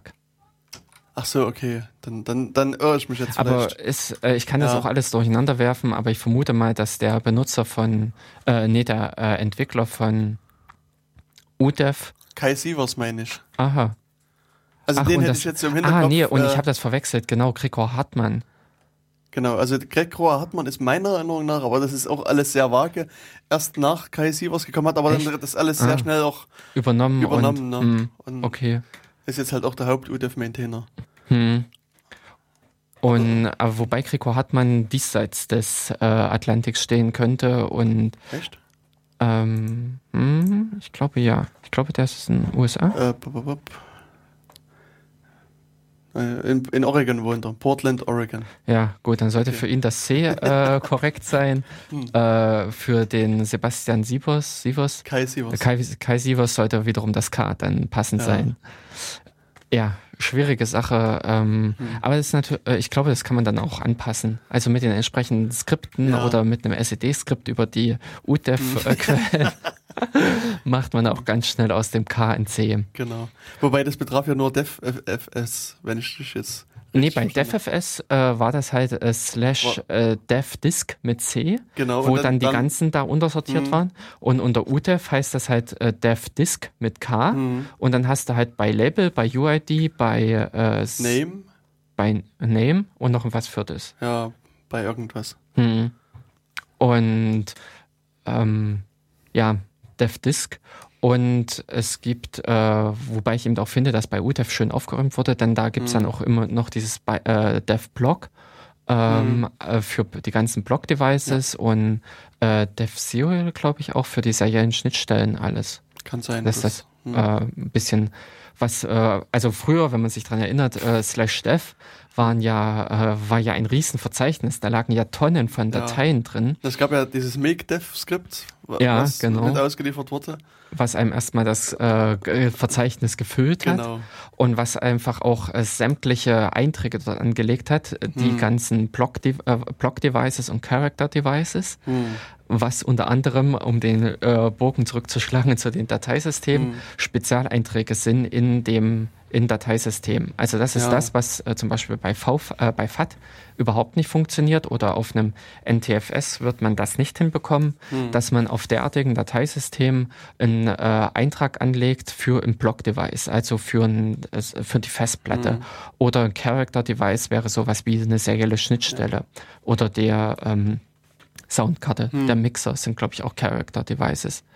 Und ähm, um einen entsprechenden Eintrag anzulegen zu Mhm. können, um diese Geräte ansprechen zu können, äh, muss halt auch das Dateisystem das unterstützen. Und das machen halt nicht die Nicht-Unix-Systeme. Also dafür braucht es dann halt ein Ext Ja, oder halt äh, andere, Mhm. ähm, die es da noch so alles gibt und gab. Genau. Aber im Grunde sind das eigentlich auch alles nur Einträge im, in einem Verzeichnis, in einem Dateisystem, Hm. die ähm, wiederum mit Rechten behangen werden können, also sprich mit den ähm, äh, ACLs Mhm. und solchen Dingen alles, Zugriffsrechte, was man da alles steuern kann. Und äh, für die dann halt noch äh, Spezialattribute halt gemerkt werden, wie äh, wofür das, also dass es halt ein Block-Device ist und die IDs dazu, auf, also auf welches Block-Device es geht. Aber jetzt, äh, mir ist gerade irgendwie der Faden jetzt verloren gegangen. Äh, haben wir jetzt erklärt, was Ext 2, also wie das funktioniert und was das ist? Oder Nee, wir waren bei den Oh, Superblocks war- Ja, geblieben, genau, stimmt. äh, also äh, im Prinzip, um nach unten zu steigen in das Mhm. Dateisystem hinein. Ähm, es gibt eigentlich so die zwei, äh, zwei äh, Arbeitseinheiten. Es gibt Mhm. einerseits die iNodes Hm. in einem Dateisystem, äh, die äh, sich die mehr oder weniger die Metadaten einer Datei darstellen. Und es gibt die äh, Blöcke, die Cluster, in denen dann die eigentlichen Daten abgelegt werden. Ja. Ähm, so im groben Pauschalen gesagt. Mhm. Äh, da gibt es zwar auch noch ein paar Tricks, wie man das so ein bisschen äh, verwischen kann, diese äh, Unterschiede, mhm. aber das so im groben. Und in so einer äh, iNode ähm, das ist zum Beispiel auch so ein für mich, also ich habe vorhin auch noch ein bisschen mal an die Anfangszeiten zurückgedacht, als ich mein erstes äh, System aufgesetzt habe in SUSE damals äh, halt auch durch das Buch durchgegangen und da musstest mhm. du solche Größen angeben wie iNode-Menge und iNode-Size ja. und Block-Size und sowas. Oh mein Gott, was ist das? Was soll ich damit? Ja, ja, Woher genau. soll ich das wissen? Mhm und äh, wo dann auch im SUSE-Handbuch ein paar obskure Formeln standen, wie man das abschätzt und ah. einstellt und was da sinnvolle Größen sind. Hm. Und ich kann mich auch noch entsinnen, dass ich das auch noch eine ganze Weile weitergetrieben habe, dass ich hm. zum Beispiel bei mir äh, ähm, ein Dateisystem für das Root-System hatte hm. und eins für das, was unter äh, slash USR liegt. Ja. Weil in USR habe ich mit äh, 4K-Blöcken gearbeitet und das Slash äh, mit 1K-Blöcken. und äh, lauter so ein Schnickschnack. Okay. Ähm, heutzutage braucht man diese Größen alle nicht mehr angeben beim Erstellen eines mhm. Dateisystems. Und ähm, heutzutage, ich glaube, man arbeitet auch echt nicht mehr mit solchen kleinen Blockgrößen. Heute ist alles nur noch 4K und fertig. Und den Verschnitt, den man da hat, äh, den, äh, darauf verzichtet man. Hm, aber ich überlege gerade, also die, die Standardgröße war da 2K am Anfang, oder? Trisch mich da? Nee, ich hätte gesagt 1K. 1024 hm, war damals sein. die Standardgröße. Und man konnte hm. aber auch 4K, ja. was dann eben zu einem entsprechenden Verschnitt führt, hm. wenn man größere, wenn äh, viele kleine Dateien äh, ja, viele kleine Dateien hat. Hm. Also vielleicht zur Erklärung, also, also die, die Blöcke sind dann halt eben 4096 Byte groß. G genau. Und wenn man da aber halt nur zwei Byte große Dateien reinspeichert, wird trotzdem ein kompletter Block halt verwendet. Ja dann hat man halt dann 4094 Byte Verlust in dem Falle, der halt nicht mehr belegt werden kann, weil, weil, weil es für den keine Adresse gibt. Da kann ja adressiert werden. Ja, genau. Und äh, deswegen ist es halt Sinn, äh, war die Empfehlung, wenn man viele kleine Dateien hat, dann muss man eben eine kleine Blockgröße verwenden. Und eben, wenn man große Dateien speichern will, dann halt große Größere Blockgrößen. Blockgrößen. Und dann kann man auch, äh, konnte man auch mehr an, an Dateigröße, glaube ich, abspeichern im gesamten Ext. Das war auch so, dass ich dann auch die, die mhm. Gesamtkapazität irgendwie vervierfacht, also die theoretische zumindestens. Ähm, Wenn ich mich jetzt. Weiß ich jetzt nicht genau, wie dieses hm. Ext, weil äh, ich weiß nicht, wie diese Anfangssystem. Ich kann es echt nur jetzt sagen für hm. die aktuellen, weil äh, da gibt's wiederum so Tricks, dass man äh, diese Blöcke über Spezialeinträge äh, verlängert. Also dass hm. man in äh, es ist halt so, dieser äh, die inode äh, gehört, also jede Datei hat eine inode genau. und in der sind unter anderem diese Benutzerrechte hinterlegt. Hm. Ähm, es ist dort ähm, äh, der, die, die ganzen hier changed, also Zugriffs, also Access, Zu Modification und äh, Creation Time. Genau, diese Zeit, äh, diese Zeiten sind dort hinterlegt. Genau. Äh, und halt einfach auch äh, diese, wo diese Datenblöcke, also wo die äh, Datei, äh, die, der Dateiinhalt beginnt Ach so, natürlich und auch, äh, was das für eine Datei ist. Ja, also ob sich genau. bei der iNode um ein Verzeichnis dreht, ob sich bei der iNode mhm. um eine Datei dreht oder so um äh, Character oder Block-Device oder was wir äh, noch nicht erwähnt haben, sind Symlinks. Mhm. Und ähm, eigentlich müssten in diesen iNodes auch äh, Referenzen gespeichert werden, wie äh, häufig die äh, benutzt werden, beziehungsweise von welchen Stellen. Nee, es wird, nee, glaube ich, nicht. Nur die, die, Anzahl der Verweise auf diesen, äh, auf die iNode mhm. wird gespeichert. Und damit kann man dann äh, ja, äh, genau, und, äh, und äh, dann ist halt noch gespeichert, äh, wo der Dateiinhalt liegt, hm. an welchen Datenblöcken. Und diese wiederum hm. Ähm, die Datenblöcke wiederum können in neuen Dateisystemen jedenfalls über so äh, Spezialblöcke auch weiter verschachtelt werden, dass also in den Spezialblöcken erst steht, äh, äh, die echten Daten stehen dort und dort, mhm. so dass du auch die Dateien dann beliebig erweitern kannst, weil du dann halt solche Spezialblöcke überall hinknallen kannst. Ja. Du bist halt so nicht darauf angewiesen, dass in der iNode irgendwas ist. Ach, mhm. und in der iNode steht, glaube ich, noch die Dateigröße. Genau. Also insofern ist es doch begrenzt über das, äh, über die, äh, mhm. ähm, den Datentyp, der ja. für diese äh, Längenspeicherung innerhalb der mhm. äh, iNode verwendet wird. Ja. Doch dann ist es so rum. Und wichtig, also was mich am Anfang überrascht hat, dass da kein Name drin steht. Also der Name der Datei steht nicht in der iNode drin. Ja, das, äh, ja genau. Und das hat aber echt auch was mit der Struktur zu tun, Genau. wie man das alles Mhm. anordnet, äh, weil nämlich äh, eine Datei ist ein Eintrag in einem Verzeichnis. Mhm. Deswegen ist nämlich auch der Witz, man kann äh, eine Datei sehen, wenn man ein Verzeichnis lesen kann. Man kommt aber nicht an die Datei ran, weil man halt diese äh, Zugriffsrechte für dieses Verzeichnis hat, äh, nicht hat, also dieses vorhin erwähnte X-Bit. Ja. Wenn man das, wenn man vielleicht das R hat, kann man den Inhalt sehen, aber wenn man nicht das X hat, kommt man nichts an keine Einträge ran. Ähm, und insofern kann man sich eine Datei, und das war äh, früher so, beziehungsweise ging das auf äh, anderen Systemen, ich glaube Solaris, wo man auch sagen konnte, cat äh, slash bin. Und äh, dann hat er wirklich Cat halt die Datei, äh, das Verzeichnis wie eine Datei ausgelesen und Okay. hat dann halt äh, die, äh, den Inhalt ausgegeben.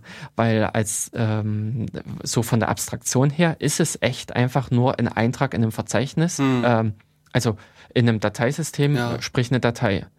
Und in ja, und so könnte, äh, so ist das im Prinzip abstrahiert, um einfach auch effizient oder äh, f- günstiger halt auf der Festplatte operieren zu Mhm. können. Ja, und die, äh, ähm, genau, und das sind eigentlich so diese zwei Hauptarbeitseinheiten äh, auf der Festplatte, auf dem äh, in einem Dateisystem, mit denen da operiert wird. Und dann ist halt die Frage, wie man das äh, geschickt anordnet, wie man geschickt mit diesen Daten umgeht, äh, was man da macht.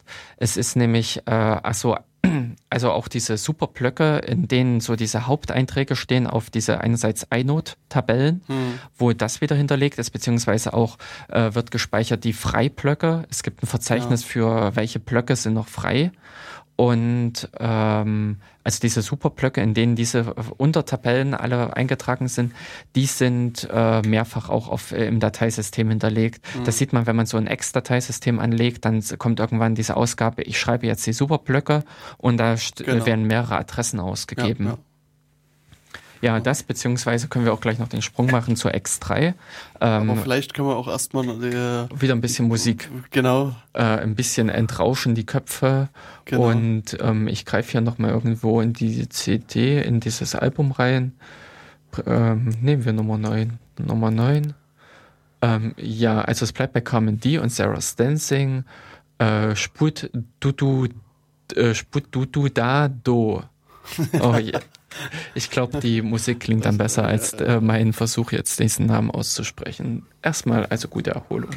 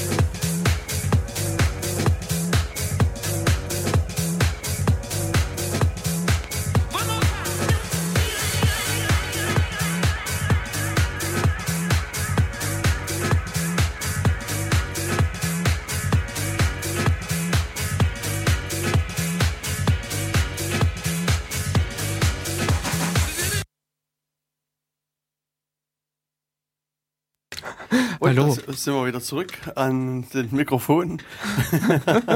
Hm, das war für uns jetzt über, etwas äh, überraschend, das Ende. Ja, wir hm. hatten nämlich, äh, na gut, dieses Album ist halt wirklich ein komplett durchgemixtes Album und in dem Sinne nicht die Lieder in sich abgeschlossen, weswegen wir jetzt hier uns äh, nebenbei bei der Suche nach einem webbasierten Chopper-Client nicht aufgefallen ist, dass es doch zu Ende ging. Hm. Ja.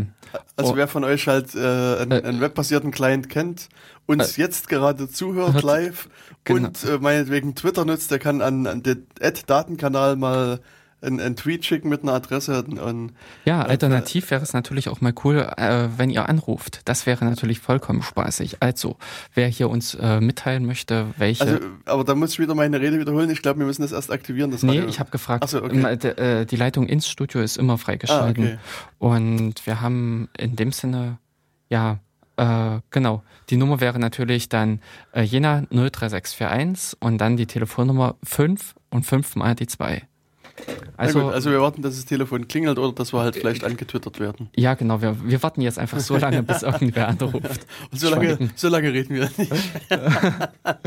nee, ich glaube, interessanter wäre, wenn wir jetzt einfach androhen, dass wir weiter reden. Oh ja. jetzt hört das Klingeln nicht mehr auf. Ja, nee, aber wir ah. waren ja vor der Pause ähm, bei diversen äh, äh, Dateisystemen stehen geblieben, hatten einige besprochen, also waren hatten über FET und über NTFS so langsam jetzt zu Ext hingehangelt und, und Jörg hat so ein bisschen erklärt, was wie Ext 2, hm. genau wie die funktioniert, wie die interner sind. Ja, und, und äh, stehen geblieben waren wir dann bei dem Wechsel von Ext 2 zu, zu Ext 3. Genau.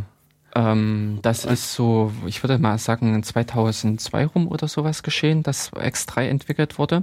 Mhm. Und zwar kamen da so als erstes die Probleme mit auf, dass große Verzeichnisse, also groß im Sinne also von... Also nicht Verzeichnisse, sondern Festplatten. Also große Datenmengen. Oder ne, gut, ich weiß nicht, was du erzählen willst. Ja, also, hm. ähm, nee, ich wollte auf diese B-Trees äh, hinaus. Okay. Hm. Und äh, dass da das Problem einfach entstanden ist, dass man äh, Verzeichnisse hatte mit, äh, ich sage jetzt mal, 10.000, 100.000 Dateien. Hm. Was weiß ich, wer das brauchte, aber irgendwer hat es. Hm. Und dementsprechend musste halt eine effizientere äh, Möglichkeit hinzukommen, wie man auf diese da äh, auf den schnell auf eine Datei äh, zugreifen kann. Ja. Und das war so eine Änderung, die kam dann als B-Tree mit hinzu. Mhm. Man kann da also dann schon beim Erstellen eines Dateisystems sagen, ich möchte zusätzlich immer noch eine äh, Datenstruktur, diesen äh, äh Baum dazu pflegen mhm. und wo, wo, wodurch dieser Zugriff auf diese Inhalte von äh, Verzeichnissen beschleunigt werden konnte. Das war das eine. Und das andere war, ähm, dass man dazu übergegangen ist, man brauchte ähm, einerseits halt für den Absturz, also wenn es wirklich zu einem Problemfall, zu einem Fehlerfall gekommen ist, dann äh, eine Möglichkeit in ähm, äh, ja schnell eigentlich wieder das Dateisystem genau. wieder äh, auf einen konsistenten mhm. Zustand zu bringen, um weiterarbeiten zu können. Aber eben auch von der Arbeitsweise her ist es, äh, äh, war es günstiger, dass man sozusagen erstmal ein paar Daten gesammelt hat bis äh, zum Schreiben und sie dann erst wirklich auf die Festplatte, auf das eigentliche Medium mhm. hinausgeschrieben hat. Ja. Und das wird klassischerweise halt über so ein genanntes Log gemacht. Also über, nee, über ein Journal. Journal mhm. wo man in das Journal erstmal die Arbeiten einträgt, die man alle durchführen will und äh, sich da gewisse Zustände merkt, also ähm, unter Umständen mit einem Pre-Image und einem Post-Image arbeitet und auf die Art und Weise halt unter Umständen Aktionen äh, im Nachhinein nochmal durchführen kann, wenn sie nicht wirklich auf der Festplatte äh, gelandet sind oder halt äh, wieder rückgängig machen kann, wenn man äh, eine Operation hat, die man eigentlich nicht haben wollte. Hm. Äh, rückgängig machen ist, glaube ich, im Dateisystem nicht wirklich gängig. Also ich glaube, okay. das ist nicht. Aber äh, Dateisystem, äh, Quatsch, Datenbankleute sollten das genau. kennen. Also ein Journal ist eigentlich mhm. auch was, was aus dem Datenbankbereich äh, bekannt ist. Ja. Und äh, dort ist halt, wenn eine Transaktion abgebrochen wird, dann muss die Rück, äh, müssen im Prinzip sämtliche Änderungen rückgängig gemacht werden. Und je nachdem, wie halt das System arbeitet, müssen halt diese ähm, von diesen äh, Pre-Images, genau, müssen mhm. die Pre-Images wiederhergestellt mhm. werden. Und ähnlich ist es halt auch bei Dateisystemen. Äh, es kommt halt immer mit drauf an, äh, auf zu welchem äh, Grad man dieses Jour äh, Journaling betreibt, also das, was alles in das Journal geschrieben wird. Ob man zum Beispiel sagt, man lässt nur die Metadaten, also alles das, was so diese iNotes umfasst, äh, Zeitstempel oder äh, Eigentümerrechte oder Verweise auf die Blöcke, ob man das halt alles nur durch das Journal durchlaufen lässt oder ob man ganz und gar ähm, dieses äh, die eigentlichen Daten, also die Dateiinhalte auch durchs Journal laufen lässt, ja. was äh, nicht wirklich empfehlenswert ist, wenn es halt wirklich um den Durchsatz geht. Wenn es mhm. um die Datensicherheit wiederum geht, dann ist das zu empfehlen. Ja. Das lässt sich alles steuern beim Einbinden des Dateisystems. Mhm. Also dann kann man beim Mount als Option angeben, äh, Journal Ordered für die ähm, wenn man die Blöcke, den Dateiinhalt mit äh, ins Journal haben mhm. will, beziehungsweise irgendwelche anderen Angaben nachzulesen in der Mainpage von Mount. Genau. Äh, wenn man das, äh, wenn man weniger oder beziehungsweise nur die Metadaten da rein haben will. Mhm. Und genau dieses Journal die, äh, ist mit X3 hinzugekommen. Man kann auch, äh, das ist vielleicht jetzt äh, weniger bekannt oder weniger äh, häufig genutzt, man kann auch ein X3-System ohne Journal, äh, oder nee, eigen, äh, nee, falsch. Äh, äh, ein X3 unterscheidet sich eigentlich nur vom X2 durch das Journal. Also, genau. genau. Mhm. Äh, für X4 wiederum, man kann auch ein X4-Dateisystem anlegen ohne Journal. Okay. Also, weil da kommen dann andere äh, Eigenschaften, Features hinzu, die, in, äh, die dann das X4 wiederum auszeichnen. Und äh, da ist dann nicht mehr äh, nur der reine Unterschied, das Journal oder diese Features. Hm. Also vielleicht so eine Ergänzung zu diesen Mount-Optionen. Also man kann, also es gibt diese äh, das, als Option Ordered, was Jörg mhm. schon sagte, es gibt das Journal als mhm. Option oder Writeback als äh, äh, dritte Option. Ja. Und also wie gesagt, in Details müsst ihr euch dann in, bei Man 8 ja. Mount da durchlesen. Und, genau. Äh, gucken, äh, also die, die Mainpage vom Mount ist eigentlich ganz cool und vor allen genau. Dingen, wenn es so um äh, Dateisysteme mhm. steht, äh, da ist die Hälfte von allen Dateisystemen, die man nie und nimmer benutzen wird, ja. äh, mit erklärt und viele Optionen vor allen Dingen aufgeführt. Mhm. Also ich erinnere da nur an solche Geschichten eben wie für die FAT-Dateisysteme sowas wie Fmask und Dmask, ja. die man setzen möchte, um äh, dass nicht alle möglichen Dateien halt äh, in Ausführungsbit mhm. haben, beziehungsweise wenn man halt schon gezielt die Zugriffsrechte steuern will, dass man gewissen Gruppen mhm. nur äh, Leserechte geben möchte dann kann man da entsprechend auch die äh, Maske für die Datei äh, mhm. äh, passend setzen. Okay. Und äh, viele andere Optionen, die dann äh, teilweise hilfreich sind, mhm. äh, kann man halt über die ähm, bei Mount mit als Option, als Parameter mit angeben mhm. und zu, nachzulesen halt in der Mainpage von Mount. Genau. Ja, also wie gesagt, für mich war damals einer der Vorteile zwischen X3 und 2, dass man die, zwischen denen quasi beliebig hin und her wechselt. Also ja das mehr oder weniger beliebig hin und her wechseln konnte. Also man musste bei X2 einfach sagen, mach mir ein Journal noch drauf, dann hatte man X3 hm. und konnte dann halt eben mit Mount sagen, hier, ich will X1, äh, X2 oder 3 halt. Genau, haben. und das war nämlich auch der super äh, Vorteil, dass man ein X3 haben konnte und konnte es trotzdem noch mit einem alten Kernel hm. in dem Sinne als ein X2 einbinden. Genau. Das heißt, man war nicht im Prinzip äh, vorwärts gegangen und es gab kein Zurück mehr, hm. was bei X4 äh, definitiv der Fall ja. dann war. Wenn man das umgestellt hatte, hatte man verloren mit neueren äh, äh, oder nee, wenn man damit an alte Rechner wieder gegangen mhm. ist. Wobei umstellen geht ja in dem Fall auch nicht. Du musst halt das mit X4 formatieren, vermutlich, oder? Nee, nee. Du kannst von X Man kann aus einem ah, X3 okay. ein X4 machen, indem du äh, TuneFS äh, ja. minus O hm. ähm, und äh, irgendwelche Extents anknipst. Aha. Also da, äh, letztendlich äh, Ext, äh, 4 ist der markante Punkt, dass da so Extend-Blöcke hinzugekommen sind. Und wenn die als Feature äh, aktiviert sind in so einem Dateisystem, in so einem Ext-System, mhm. dann ist es ein Ext 4. Okay. Und jeder äh, ich sag mal, Kernel, der da reinguckt, oder es fängt sogar schon an mit, Li, äh, mit Lilo und äh, Group, wenn die da reingeguckt haben und haben da halt gesehen, dass irgendein Feature aktiviert ist, mhm. mit dem die nichts anfangen konnten, dann haben die gesagt, äh, Dateisystem kaputt oder äh, unbekannte Version, mhm. was ja in dem Sinne richtig war. Es war einfach eine neue Version.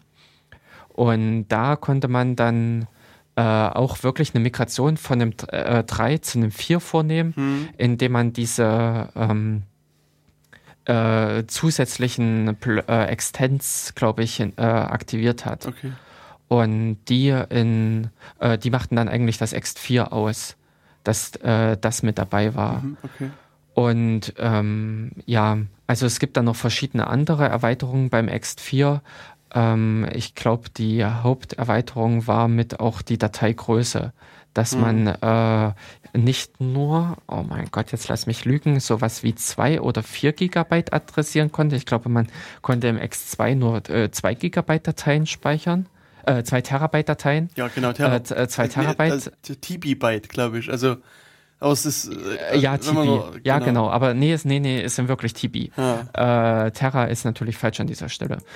Ähm, und in ähm, im Ext 4 kann man dann 16 Peta oder 16 Exa. Oh, ich glaube, irgend sowas in dieser Drehe ist das dann wieder. Also viel auf jeden Fall. Äh, je, ja, so viel, dass man in den nächsten paar Jahrzeh äh, Jahren, ich sag mal nicht Jahrzehnten, Ja. aber in den nächsten Jahren nicht so schnell dort steht Ja.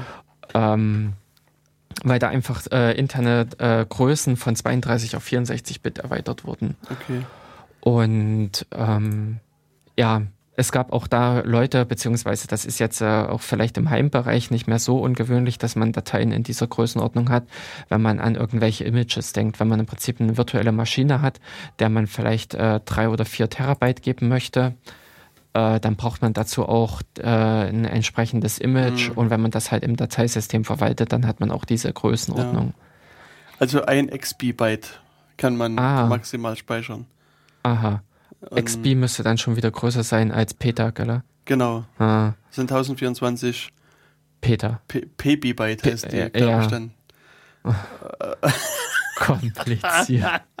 Und man braucht irgendwie äh, E2FS Prox äh, größer als 1.42, Version 1.42. Okay. Dann, dann ist alles gut. hm. Ja, also das, da durfte man in der Tat dann ein Stück weit hinkommen. Ja, ja, da schafft man so dann einiges wieder unterzubringen. Ja, ähm, genau. Ja, weiß nicht, Google wird vielleicht damit auch noch nicht auskommen. Die werden vielleicht noch ein neues Dateisystem brauchen, um ihre Daten Na, ich, in Summe also, zu halten. äh, ich habe so ein Gerücht im Hinterkopf, dass Google eh ein eigenes Dateisystem hat. Aber ich weiß nicht, ob das stimmt. Also, Ja, na, es, das, ähm, also dass die quasi auf ihren Servern eh eine, eine Eigenentwicklung haben, was äh, vermutlich auch eher so ein netzwerkbasiertes Dateisystem ja, ist. ich würde glaube, sagen, ähm, was so in diese Richtung Cluster und verteilt Genau. Richtung geht. Ähm, oh je, jetzt lass mich lügen. Kommt dieses, äh, such mal nach CEPH, äh, ZFFS. Nee, ZFS war irgendwas Äh, anderes. An, äh, äh, nicht von Google kommt, okay. nee, nee. Ähm, ja, also es würde mich jetzt, äh, ich, es könnte sein, dass auch das schon irgendwie mit in Richtung des Kernels gewandert ist. Mhm. Also äh, Dateisysteme gibt es ja auch wie Sand am Meer und teilweise hat man den Eindruck, äh, dass jeder sein eigenes äh, Dateisystem imple- implementiert, weil es einfach irgendwie hip ist Ja, genau. aber teilweise sind auch äh, viele Spezialdateisysteme dabei.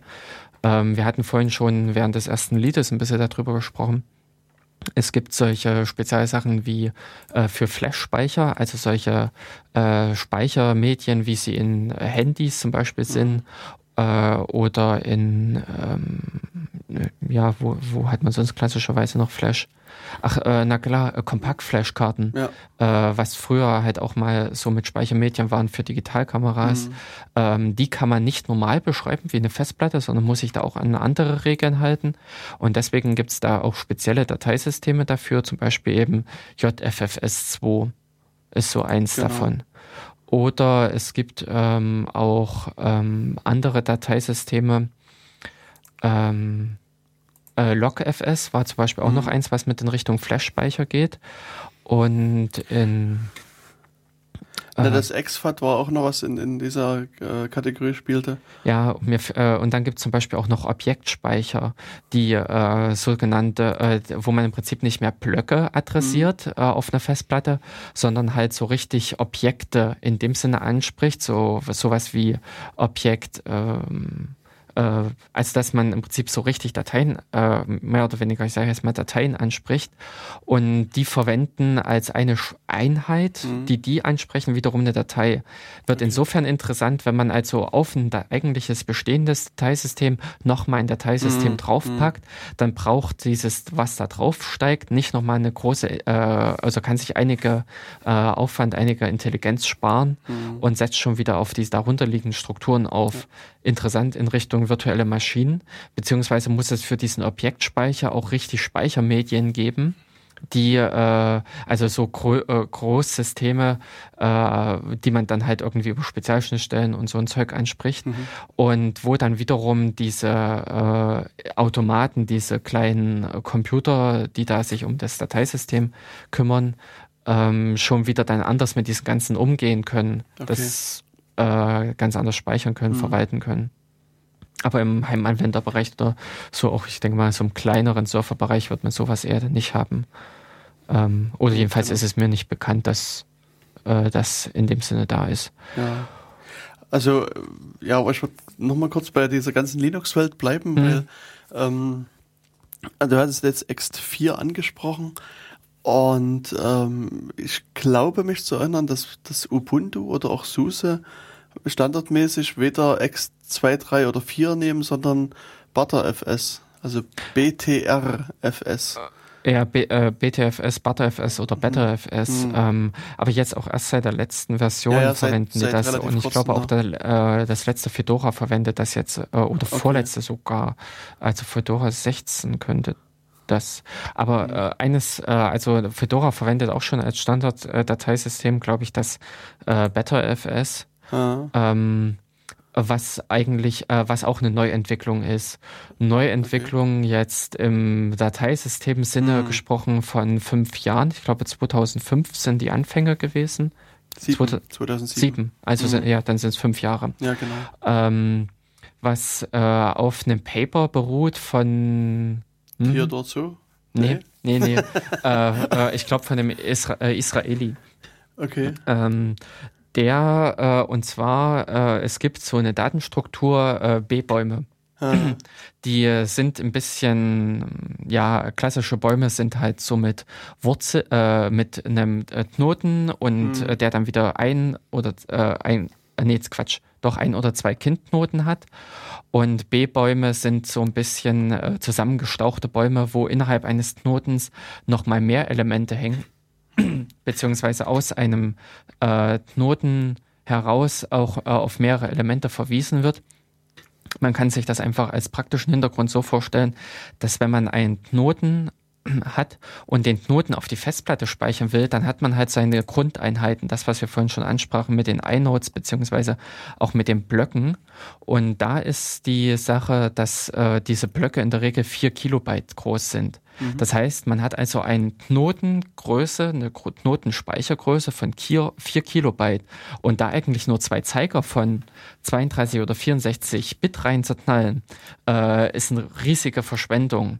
Und deswegen packt man da noch mehr Elemente einfach rein. Man packt einfach diese äh, 4 Kilobyte unter Umständen halt voll mhm. und hat dementsprechend auch mehrere Zeiger, die von da, äh, dort weggehen, beziehungsweise halt auch mehrere Elemente in dem eigentlichen Knoten aggregiert. Hm. Und äh, daraufhin fällt der Baum plötzlich äh, wahnsinnig zusammen. Ja. Also solche B-Bäume haben, glaube ich, so eine Tiefe so von äh, fünf oder vier. Äh, mhm. glaube ich, so was so, äh, und da hat man dann schon äh, riesige Datenmengen drin, was natürlich den Vorteil hat, wenn man dann zum Beispiel suchen will, hm. hat man äh, den Vorteil, dass der, äh, dass man sich da unter Umständen recht schnell auch durchgehangelt hat, weil man äh, sehr grob springen kann. Okay. Und das Problem allerdings, äh, oder äh, es gab damals die, äh, der Ansatz oder dieser Inhalt dieses Papers war, mhm.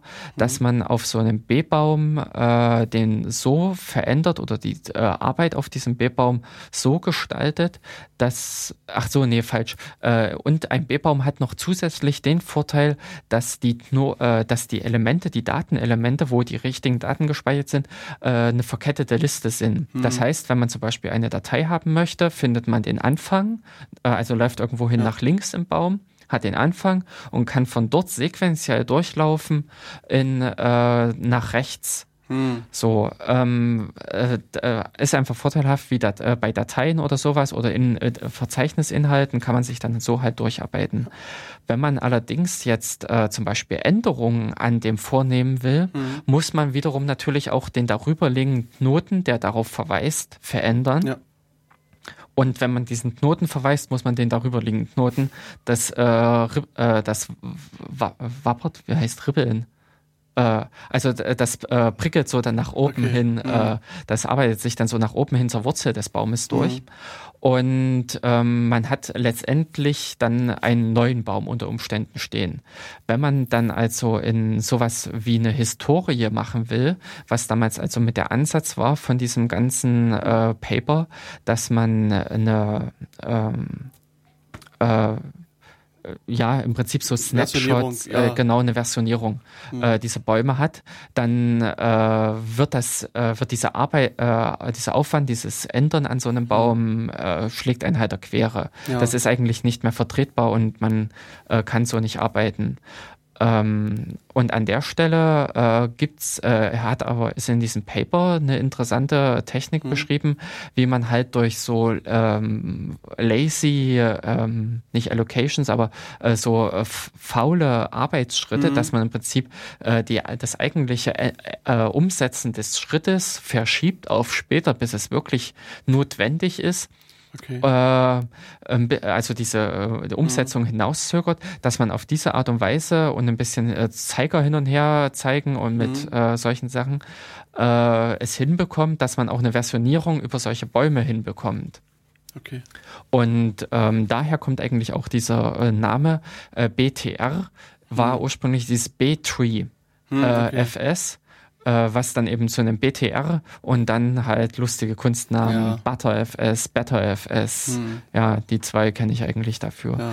Ähm, und so, ist grob der Inhalt des Papers. Mhm. Äh, ganz äh, habe ich da auch noch nicht so diesen Trick gefunden, wo der äh, Kniff steckt. Mhm. Aber ähm, äh, das ist so dieser Ansatz und äh, basierend darauf, dass man halt einerseits diese Bäume behält und andererseits halt so eine Versionierung hinbekommt, mhm. die man dann wiederum nutzen kann für Snapshots. Ich kann also äh, sagen, fluppdiwupp, ich möchte den aktuellen Zustand meines Dateisystems einfrieren und weiterhin äh, über diesen und jenen Zugriffspunkt ansprechen können.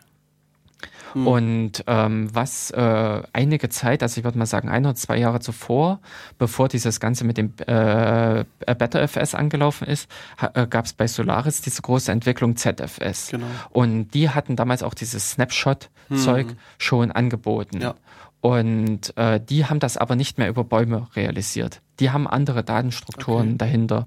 Also insofern, es ist, glaube ich, in irgendeinem Paper oder ich glaube im Rahmen des äh, der BetterFS-Seite ist mhm. ein äh, Vergleich gezogen, was der Unterschied ist äh, zwischen dem ZFS und dem äh, BetterFS. Mhm.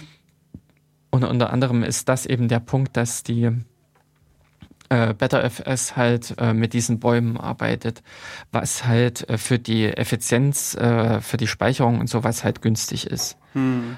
Ähm, ja, bei, äh, bei BetterFS. Und das war eigentlich so mit dieser Entwicklung. Es hat damals jemand, äh, Mason oder so ähnlich, ja. äh, hat das äh, äh, äh, in die Hand genommen und er wurde, glaube ich, dann bei Oracle aufgenommen oder er war von Anfang an bei Oracle.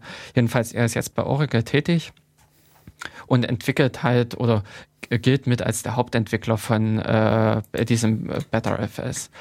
Aber es ist natürlich auch, dass äh, mittlerweile sehr viele äh, mehr, äh, sehr viel mehr Leute am Ent an der Entwicklung dieses ganzen Dateisystems beteiligt sind und auch ähm, da schon teilweise andere Sachen mit äh, einfließen ähm, zum, äh, ich sage jetzt mal als nur ein, äh, ein Beispiel, es, äh, man hat zum Beispiel solche Sachen wie äh, Vergrößern und Verkleinern von Dateisystemen. Das ist, glaube ich, beim X3 dann auch mit hinzugekommen, äh, was bei X2 noch nicht war, dass man äh, ein Live-System, was irgendwo eingebunden war, äh, im Betrieb vergrößern konnte. Dass man, X4. Ich dachte, es ging auch schon bei X3. Okay. Aber äh, kann ich mich jetzt auch irren. Mhm. Aber es, äh, bei X4 ist es dann definitiv möglich, dass ich im laufenden Betrieb halt, wenn ich das Dateisystem eingebunden habe und damit arbeite, halt, äh, was weiß ich, weil sich darunter das Block-Device vergrößert mhm. hat auf magische Art und Weise, sagen wir jetzt mal, ähm, kann ich dann auch sagen, Dateisystem, bitte wachse. Mhm. Und so ein äh, ist an gewissen Stellen einfach in der Praxis auch wirklich, äh, dass das notwendig ist, dass man sowas braucht. Und da kann man dann halt in ähm, und das funktioniert dann halt äh, zum Beispiel eben bei diesen neuen Dateisystemen, also eben wie bei BetterFS oder bei X4 und auch bei ZFS. Und ähm, ja, beziehungsweise das, was eben bei BetterFS äh, interessant ist, dass man äh, diese Snapshots, also ich habe schon mal damit rumgespielt ähm, mhm. und äh, ich kann echt nur die Empfehlung aussprechen, beziehungsweise habe ich das dann auch irgendwann mal irgendwo mhm. in der Doku gefunden, dass man bei dem äh, BetterFS nicht mit den Hauptdateisystem, äh, mit dem Hauptverzeichnis arbeiten solle, sondern das Hauptverzeichnis ist der Ort, wo man die einzelnen Volumes einbindet, wo man die äh, unter Dinger einbindet, mhm. ähm, diese Snapshots sozusagen. Und diese wiederum, äh, und wenn man halt so ein äh, Ding mounten will, mhm. äh, dann äh, mountet man das entweder äh, gezielt über ein, ähm, eine Angabe bei Mount mhm. mit oder man kann auch so ein Hauptvolume festlegen, was dann bei ohne Angabe verwendet wird. Aber wenn ich zum Beispiel auch äh, sage, dass ich mein, Vol ähm, ja, mein Volume 0, den Snapshot 0 äh, oder eins haben will, dann kriege ich dieses Hauptsystem, wo ich dann auch richtig normal diese anderen äh, untergeordnet sehe. Mhm. Der Nachteil war nämlich einfach dann, wenn man dieses Hauptsystem richtig als Arbeitssystem verwendet, hat man dann plötzlich keinen äh, Punkt mehr, an dem man die Volumes einbinden kann, um später ja. nochmal drauf zugreifen zu können, um später auf die Snapshots zugreifen mhm. zu können. Und an der Stelle ist es dann, dass die, ähm, wenn man die im Prinzip eingebunden hat, sieht man unterhalb derer die äh, alten Zustände, so wie sie halt existieren, so wie die Dateiinhalte waren, so wie die Zugriffszeiten und ähnliches waren, hm. zum Zeitpunkt, als dieser Snapshot erstellt wurde. Und äh, wenn man sich halt so diese ganze Theorie von diesem ganzen BetterFS äh, anguckt, hm. dann sind diese Snapshots eigentlich eben auch nichts anderes als ein Dateisystem. Das ist nicht irgendwas Magisches, irgendein hm. Hokuspokus, sondern das ist eigentlich auch nur ein Dateisystem. Und dementsprechend kann man da wiederum äh, auch damit arbeiten, sprich man kann dieses Dateisystem dann auch beschreiben. Hm. Man hat also so eine Verzweigung in der Historie dann plötzlich und dann ja. fängt das ganz krank, äh, also wird das ganz, ganz krank, ja. äh, wenn man da noch durchsteigen hm. will. Also als Beste ist wirklich diese Volumes, diese Snapshots Read-Only einbinden. Hm.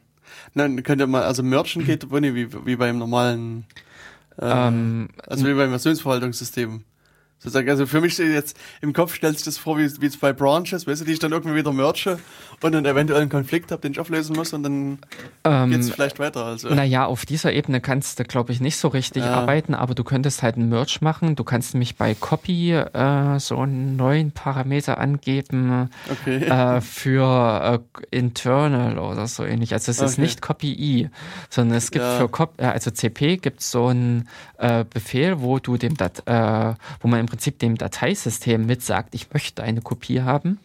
Und daraufhin ähm, kann das Dateisystem intelligenter vorgehen und auf diese Art und Weise könnte in dem BetterFS dann natürlich auch einfach äh, der Verweis auf den entsprechenden Block äh, verwendet werden und nicht eine wirkliche Kopie angelegt werden. Mhm. In dem Sinne könnte man auf diese Art und Weise ein Merge machen und in Diff ähm, sollte auch recht flott gehen. Also warte mal, es war irgendwie ein Kniff dabei, dass äh, in Diff mhm. super schnell und super einfach auf diesem äh, Snapshots möglich ist. Okay. Hast du die Option gerade gefunden? Nee, also ich so beim Durchblättern äh, fällt mir jetzt erstmal nichts nichts wirklich auf. Also ich weiß nicht, ob äh, Nee, One-File-System ist es nicht. Äh, ja, ich bin glaube ich nicht zu hören. Ja. Ich bin glaube ich nicht zu hören, aber ähm, zu hören. ist ähm, weil das sind alles so die bekannten. Ja, sonst nehmen wir erstmal minus ja. i, solange bis wir was anderes finden. Ja, genau, genau. Äh, nehmt am besten minus i, dann kriegt ihr zwar viele Fragen gestellt und nicht das, was ihr wollt, aber. Oh, es hilft auch erstmal irgendwie, für irgendwas genau. wird es helfen. Genau. Äh, Im Notfall könnt ihr natürlich immer äh, im Anschluss daran eure E-Mails sehr schnell lesen. um äh, diese vielen Kopien auch wieder zu, beiseite zu schaffen. Genau. Und ähm, ja, also das im Prinzip als die, äh, die neueste Entwicklung. Ich persönlich von meinen Erfahrungen her ist dieses BetterFS aber nicht wirklich stabil gewesen. Also ich kann okay. dafür leider keine Werbung machen, wenn ich ehrlich bin. Mhm. Äh, ich habe dieses Dateisystem immer sehr schnell an die Wand gefahren, so dass ich teilweise auch wirklich nicht mehr, also richtig, richtig nicht mehr an die Daten im, Satz, äh, im System rankam. Okay. Und froh war, dass es im Prinzip nur das Backup meines Backups war. Mhm. Ähm, und an der Stelle einfach ich sagen konnte, flupp weg und dann halt neu gemacht. Mhm. Aber äh, das fand ich halt bisher ärgerlich und ähm, aber ich habe es auch an anderer Stelle halt eingesetzt mit diesen Snapshots, wo es wiederum cool war, eben wie bei der Entwicklung, wo ich halt Systeme immer wieder neu aufgesetzt habe. Mhm. Und da ist man natürlich fluppdiwupp dabei ja. und hat gesagt, hier äh, Snapshot, Kopie erstellen mhm. und dann arbeitet man damit weiter. Ups, schiefgegangen, weggeschmissen und da äh, wieder zurückgegangen. Mhm. Also das ist praktisch und das ist das, wo glaube ich Ubuntu bzw. Äh, Fedora dann langsam hingehen wird, mhm. dass sie ähm, ein Snapshot machen, bevor sie ein Update machen und dann natürlich ein ja. Rollback machen können, mhm, wenn stimmt. dir das nicht gefällt, beziehungsweise ja. wenn halt irgendwas schief, schief geht. geht. Ja. Und da kann man dann auch wirklich die Zustände richtig äh, ordentlich zurückschlagen mhm. ähm, um dann wirklich auch wieder auf einem letzten funktionierenden, sauberen Zustand mhm. zu sein. Und das hat natürlich dann praktisch, also ich finde dieses Snapshot-Zeug und sowas wirklich schon interessant. Mhm. Äh, was natürlich jetzt auch, das fiel mir zwischendurch mit ein, beim BetterFS auch äh, gekommen ist, dass man verschiedene äh, Devices mit als Grundlage verwenden kann. Das BetterFS hat so ein internes RAID-System schon. Ähm, ist zwar, finde ich, ein ziemlich bescheuert, mhm. weil man hat natürlich mittlerweile dann drei RAID-Systemstrukturen ja. im Kernel. Man hat diesen Device-Mapper, mhm. man hat ähm, Multi-Devices und im Prinzip also, diese äh, Dateisystem internen mhm. RAID-Systeme wie bei BetterFS. Und da hat man dann äh, die Möglichkeit einfach zu sagen, okay, verteile mal deine Daten über folgende Block-Devices über folgende Geräte und kann da eben sagen, äh, Festplatte 1, Festplatte 2, Festplatte 3 und hat dann entsprechend auch, äh, dass der sich darum kümmern kann und intelligent die Daten ablegen, also mhm. intelligent im Sinne von Optimierung der Zugriffszeit ja. beziehungsweise auch Ausfallsicherheit bieten. Hm.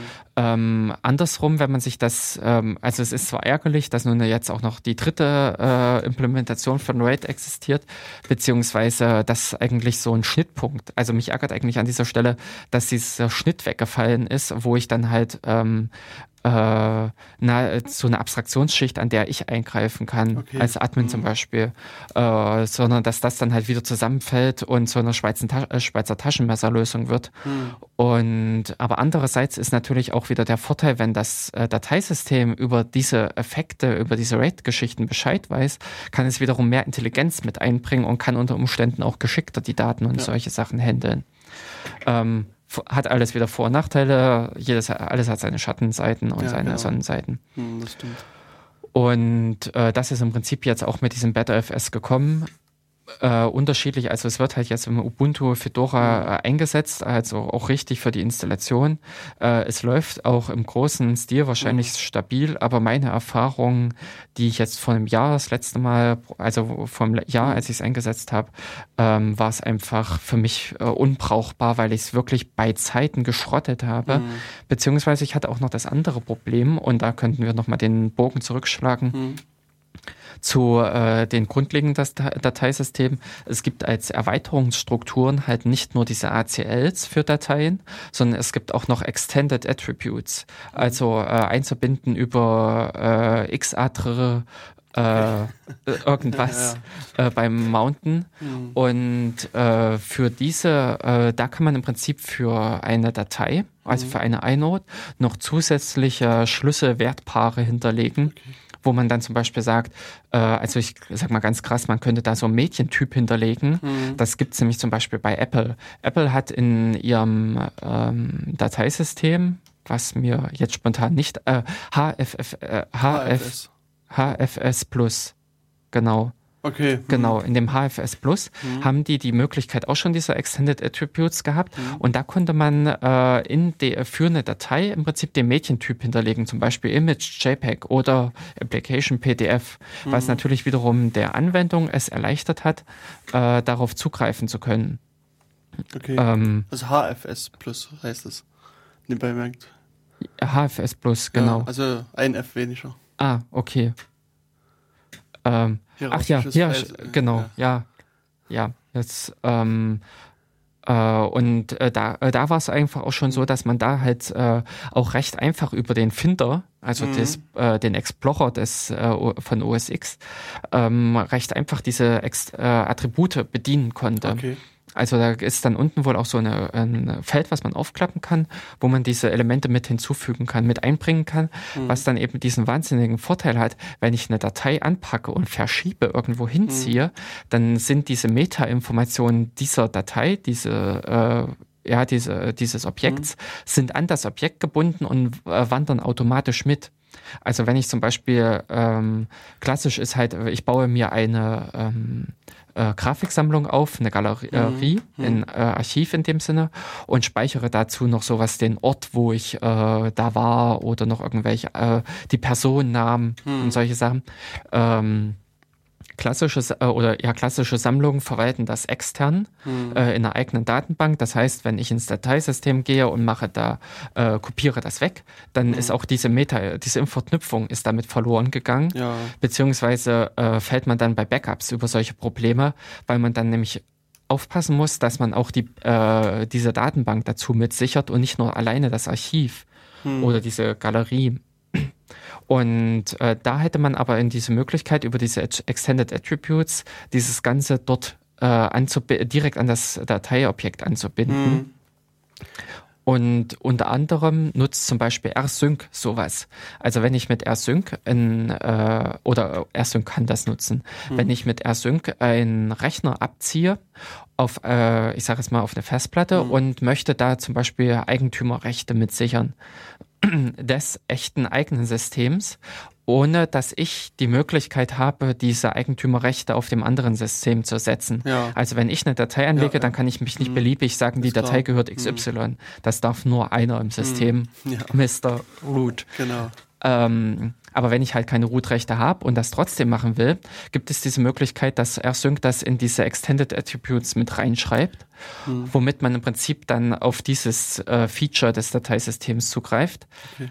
Mit dem Problem allerdings, dass ich da bei ähm, dem BetterFS wahnsinnig auf die Nase gefallen bin, weil das, äh, weil dann die Schreib- und Lesperformance sowas von einbricht, okay. Ähm, dass man eigentlich dieses Ding nicht mehr benutzen kann. Hm. Das Problem ist einfach, dass diese äh, Extended Attributes extern von der iNode gespeichert werden. Hm. Das heißt im Prinzip, ein Zugriff auf diese Extended, äh, also auf diese erweiterten Attribute, ha hat zur Folge, dass erstmal die iNode gelesen wird und dann noch irgendwo anders auf der Festplatte nochmal ja, rumgelesen okay. wird. Das heißt im Prinzip so mal flüssig durch ein Dateisystem durchrennen, à la RSync und hm. gleiche mal all sämtliche. Dateien hm. äh, kann dann, äh, also geht einfach tierisch nach hm. hinten los. Und das Problem ist, glaube ich, auch, dass diese Extended-Attribute jedenfalls zu dem damaligen Zeitpunkt ähm, auch noch wirklich einzeln richtig schön gespeichert wurde und nicht mehr kompakt zusammengefasst mhm. wurden. Aber ich will noch mal kurz zu diesem mhm. HFS Plus zurück, mhm. weil mir das, also dieser Vorteil des, dieses Medientyps trotzdem nicht klar geworden ist, weil also den, diesen Medientyp kriege ich ja quasi implizit durch die Meta-Information der Datei. Also ich gucke mir quasi den Datei-Header an und dann sehe ich, es ist halt Image PNG oder MP4 oder was auch immer Datei. Und, und sozusagen, ich, die sind ja quasi schon da. Und jetzt äh, habe ich quasi noch irgendwie eine zweite Struktur, wo ich diese, diese Information nochmal verwalte. Wurde den, ja, in dem Sinne, äh, das ist an dieser Stelle mhm. redundant, aber ich, ähm, an der Stelle hat man sich halt frühzeitig schon behoben, dass man in jeder Dateisystem, äh, äh Quatsch, in jeder Datei, dass die halt irgendeine Kennung hat. Mhm. Also klassisch ist halt einfach, oder äh, so wie es File macht. Pfeil, ja. der Befehl, der mhm. sucht halt in der Datei im genau. Anfang nach irgendwelchen äh, Mustern. Genau. Und wenn es die findet, dann kann es im Prinzip sagen, das ist dieser und jener mhm. Datentyp. Ja. Aber äh, wenn man das im Prinzip nicht einbringen kann, oder ich sage jetzt mal darüber hinausgehend, wenn man seine Dateien äh, eigenhändig klassifizieren will, mhm. äh, was weiß ich zum Beispiel, man hat, äh, oder in Textdateien. Mhm. In Textdateien hat man eigentlich nicht die Möglichkeit, das Ding äh, so, äh, sowas zu hinterlegen. Also wenn, dann müsste man wieder eine eigene Struktur innerhalb der Textdatei aufbauen. Mhm. Und wenn man aber äh, schon irgendwie Textdokumente klassifizieren will, okay. ich sage jetzt mal sowas wie, das sind meine Arbeitsdokumente mhm, und das okay, sind die ja, Dokumente ja. Mhm. für privat, äh, dann kann man das halt über so ein Attribut machen. Okay. Ich glaube, diese ähm, bunten Knöpfe werden bei Apple auch darüber gemacht. Man kann im mhm. Finder hat man so rot, grün, blau, gelb, orange, äh, so ein paar bunte mhm. Punkte, wo man schon alleine so ein jede Datei irgendwie klassifizieren mhm. kann. Und das sollte auch über diese Extended Attributes mitgemacht werden, aber okay. da lehne ich mich gerade weit aus dem Fenster. Mhm. Also das weiß ich jetzt nicht genau. Und ähm, klar, also das Speichern von diesen äh, Medientypen mhm. ist etwas witzlos, ähm, allerdings wäre es wiederum interessant, wenn man in diese Richtung Websurfer geht. Also der Websurfer mhm. erkennt ja eigentlich auch nur, also wenn der Websurfer irgendeinen Inhalt mhm. ausliefert, eine Datei ausliefert, dann sollte er ja auch einen Content-Type ausliefern. Genau. Und den erkennt er eigentlich nur anhand dieser Dateikennung. Hm, dass, er, dass er irgendwo ja, auch nur eine ja. Riesenliste stehen hat, wo steht, wenn Dateiname auf Punkt, äh, was weiß ich, HTML ändert, dann äh, sage dem Client, hm. das ist Text ja, HTML. Und äh, um das eventuell zu entschärfen, mhm. um da eventuell etwas äh, freier zu werden, könnte man an der Stelle auch auf diese Extended Attributes zurückgreifen und dem äh, Websurfer sagen, hey, wenn du wirklich wissen willst, welchen Content-Typ du ausliefern sollst, dann guck da rein und sag okay. dem das. Hat gewisse Vorteile. Nachteile, mhm. wie auch immer äh, es hat sich halt alther eingebürgert, dass eigentlich so jede Datei irgendwie in Muster eine Markierung hat. Mhm. Äh, und sei es im Prinzip, äh, ja, jede Ausführung, jede elf Datei hat irgendwo elf drinne stehen. Ja, ja. Und JPEG steht JPEG vorne drin, GIF steht GIF mhm. drinne stehen. Dann meistens halt so ein paar magische Bytes, die genau. das noch. Ja, genau, diese Magic Bytes, genau. ja. 0x Dead Beef oder so. ja. oder 0x 0 X-Affe. ja, aber mir fällt jetzt zum Beispiel ein Beispiel ein. Ja. Äh, wenn man zum Beispiel eine C-Datei von einer Header-Datei unterscheiden ja. will, also was man eigentlich ja, jetzt nur am Dateis äh, Dateinamen festmachen mhm. würde, ähm, könnte man aber das über solche Extended Attributes machen, dass man sowas äh, Text C-Code und Text mhm. C-Header zum Beispiel macht. Das kann man ins, ja, in die Attribute ja, okay. reinlegen, hm. was man aber im, in der eigentlichen Quellcode nicht reinpacken kann. Ist und klar. es gibt auch keine Erkennungsmöglichkeit. Hm, ich wüsste jetzt nicht, wie, äh, äh, wie man da klassisch festmachen soll, ob es eine Header-Datei ist oder eine, äh, hm. äh, eine richtige Code-Datei, denn im Grunde ist das auch für den Compiler kein Unterschied. Ja, genau. Die Header, ein Header ist einfach nur eine logische äh, Unterscheidung. Ja, und an der Stelle kann man halt, könnte man sowas nutzen. Aber im praktischen Sinne ist es, glaube ich, eher äh, äh, ungenutzt oder selten genutztes mhm. Feature. Wobei so selten ist es auch nicht genutzt, wenn man im Prinzip in solche Richtungen geht wie Security, also SE Linux. Mhm dann wird der äh, SE Linux Kontext äh, in diesen Extended Attributes abgelegt. Ja. Oder zum Beispiel auch noch andere Attribute, wenn man jetzt in die Richtung P äh, nicht PCAP, ähm, diese Capabilities, was in den letzten Jahren äh, diese aufgespaltenen Rechte-Geschichten, okay. wo man für Dateien nicht nur sagen kann, äh, äh Suite oder nicht. Das ist eine so. Geschichte, die wir mhm. vorhin auch nicht angesprochen mhm. hatten. Es gibt neben RWX noch so eine magische vordere Stelle, also es gibt noch einen vierten Platz in dem mhm.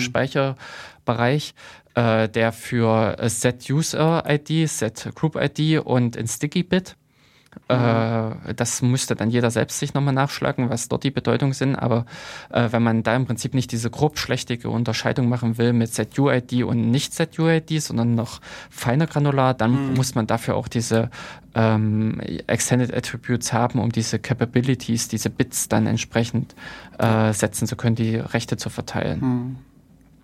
Und ähm, dafür sind halt dann diese ACLs notwendig. Oh, ja, Genau, aber äh, insofern werden sie schon im Hintergrund äh, wesentlich häufiger genutzt. Mhm. Wie weit das mal irgendwie in Anwendungen etwas äh, besser genutzt wird, etwas stärker äh, auch dem Benutzer äh, zur Verfügung gestellt wird, äh, wird die Zeit vielleicht mit sich ja. bringen oder ob es einfach nur ein Background-Feature ist, was aber äh, immer wieder aktiviert werden mhm. muss. Ich glaube, mit X4 ist das auch per, äh, dauerhaft aktiviert mittlerweile. Definitiv bei BetaFS. Bei BetaFS kann man Extended Attributes und ACLs überhaupt okay. nicht mehr deaktivieren. Okay äh, da, die sind immer mit, wieder mit dabei. Mhm. Ja, man äh, kann sich im Prinzip äh, darauf verlassen mhm. oder kann im Prinzip damit arbeiten.